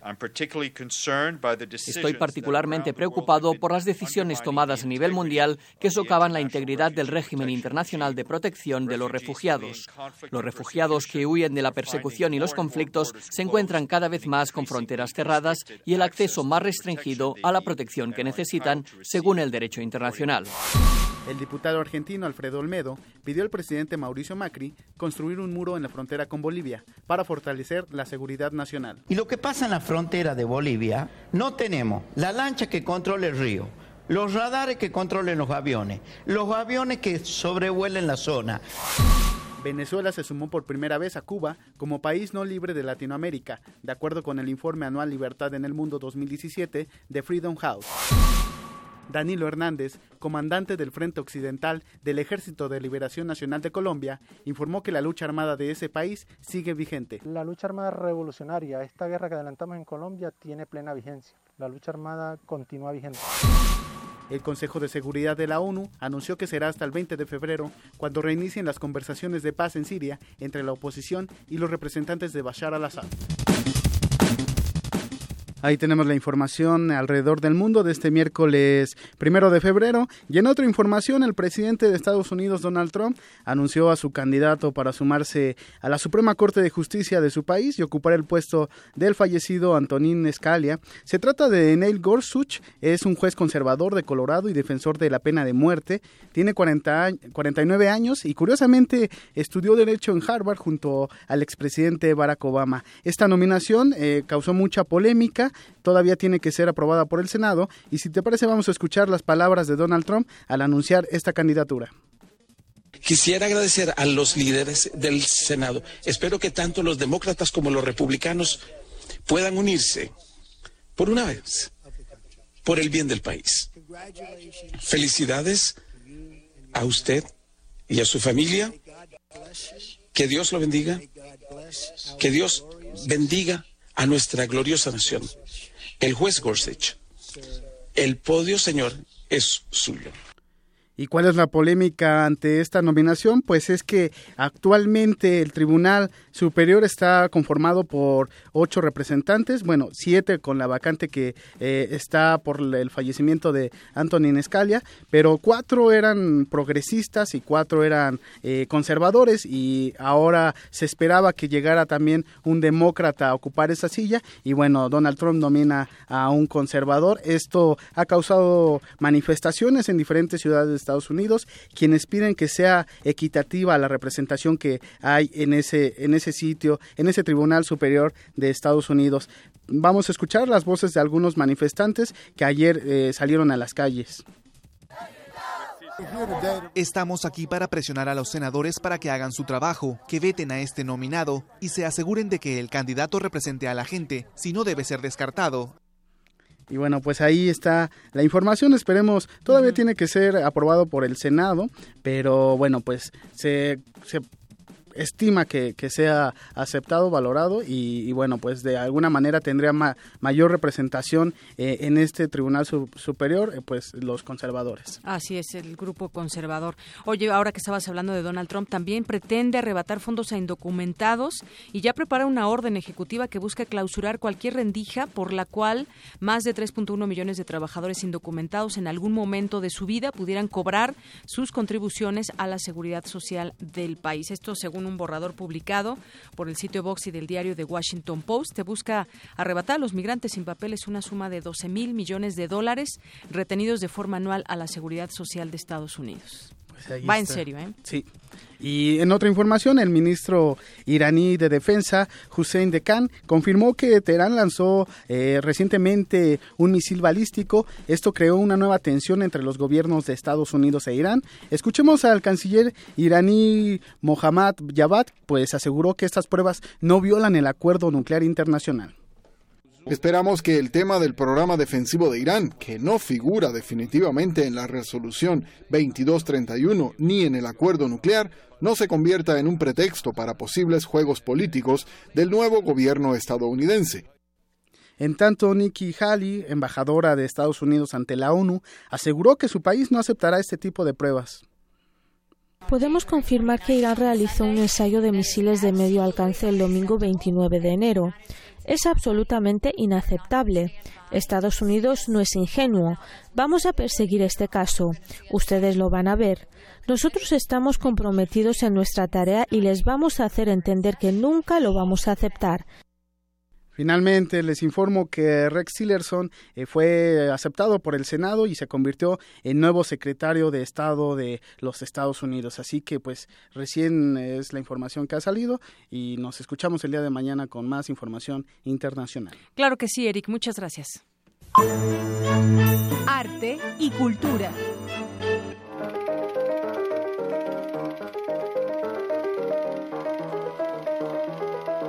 El 1 de febrero de 1966 murió el actor, director y escritor Buster Keaton, considerado una de las figuras más importantes del cine mudo y del subgénero de la comedia slapstick.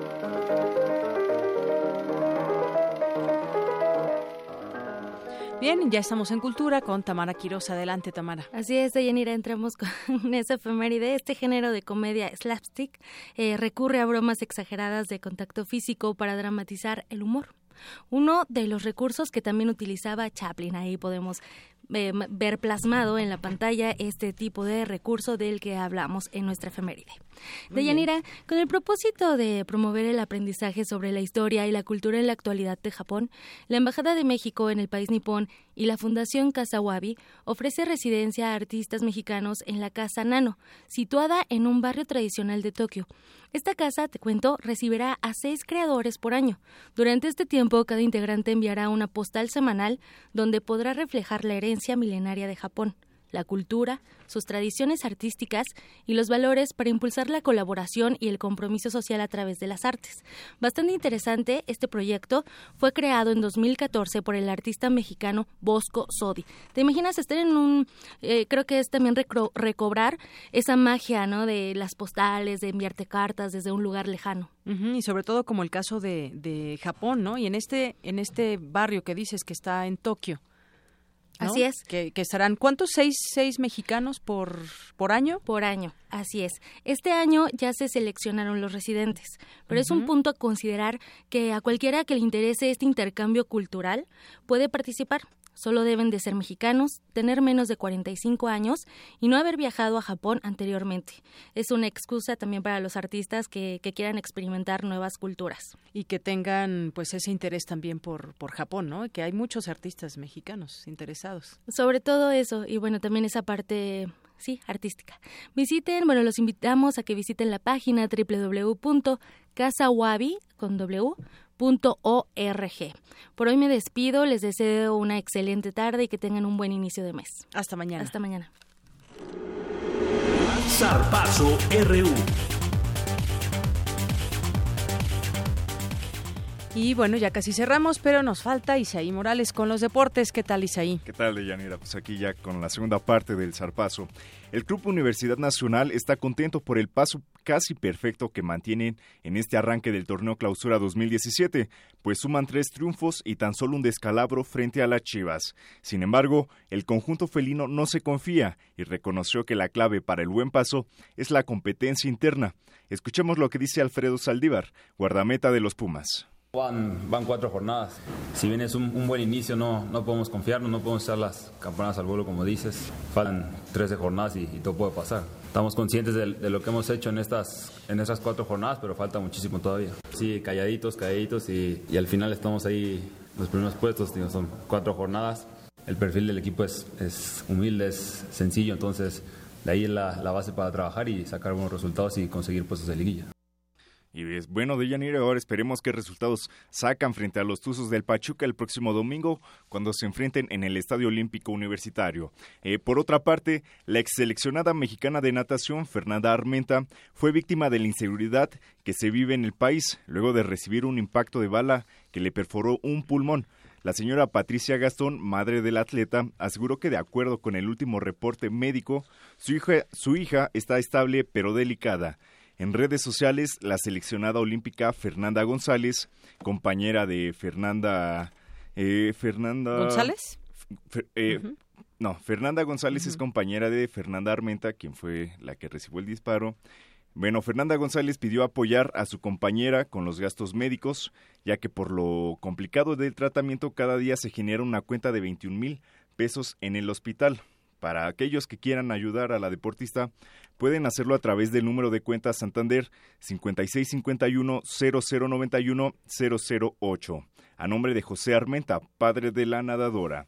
Y bueno, es, eh, yo creo que es este importante rescatar que Fernanda Armenta es multimedallista en la Olimpiada Nacional, bronce en Copa Challenge 2010 y seleccionada del Mundial Junior FINA Monterrey 2008 pues ahí está el caso de, de, esta deportista que bueno, fue víctima lamentablemente de la inseguridad que se vive no solo en el país, sino también en la Ciudad de México. Por supuesto.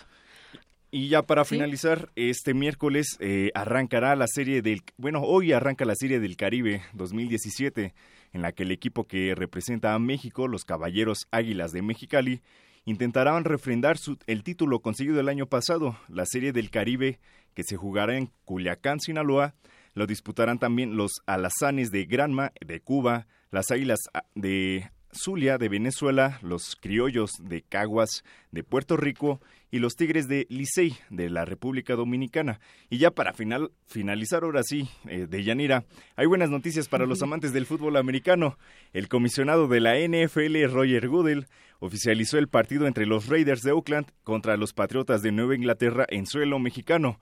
Goodwell aseguró tener una gran experiencia en el juego entre los Raiders y los Tejanos que se jugó el año pasado y este será el tercer partido de temporada regular que se juega en México, luego de que en el 2005 los Cardenales de Arizona vencieran 31 a 14 a los 49 de San Francisco. Y ahora sí, hasta aquí la información. Muy bien, gracias Isaí.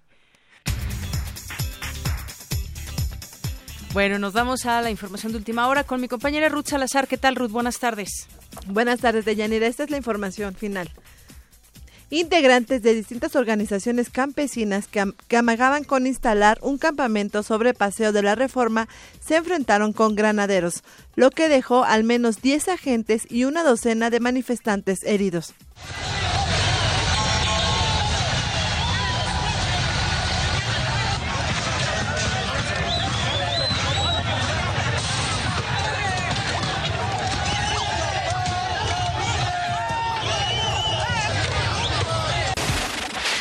La Organización Nacional de Expendedores de Gasolinas y la Secretaría de Hacienda lograron un acuerdo para homologar a 12.44 pesos el litro de gasolina magna y a 15.35 pesos la premium en Ciudad Juárez, Chihuahua.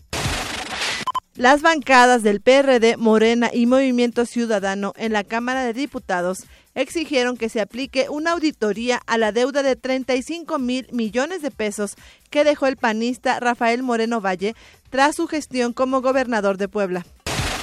Hasta aquí la información de Yanira. Muchas gracias, Ruth. Ya veremos qué pasa con Rafael Moreno Valle, que además quiere ser, quiere candidatearse, ¿no? Por su partido.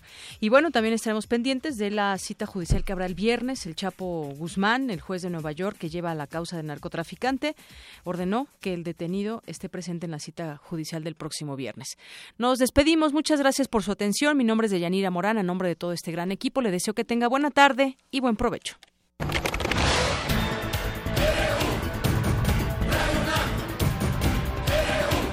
Prisma RU, los perfiles del acontecer universitario de México y el mundo en una frecuencia. De lunes a viernes, de una a 3 de la tarde.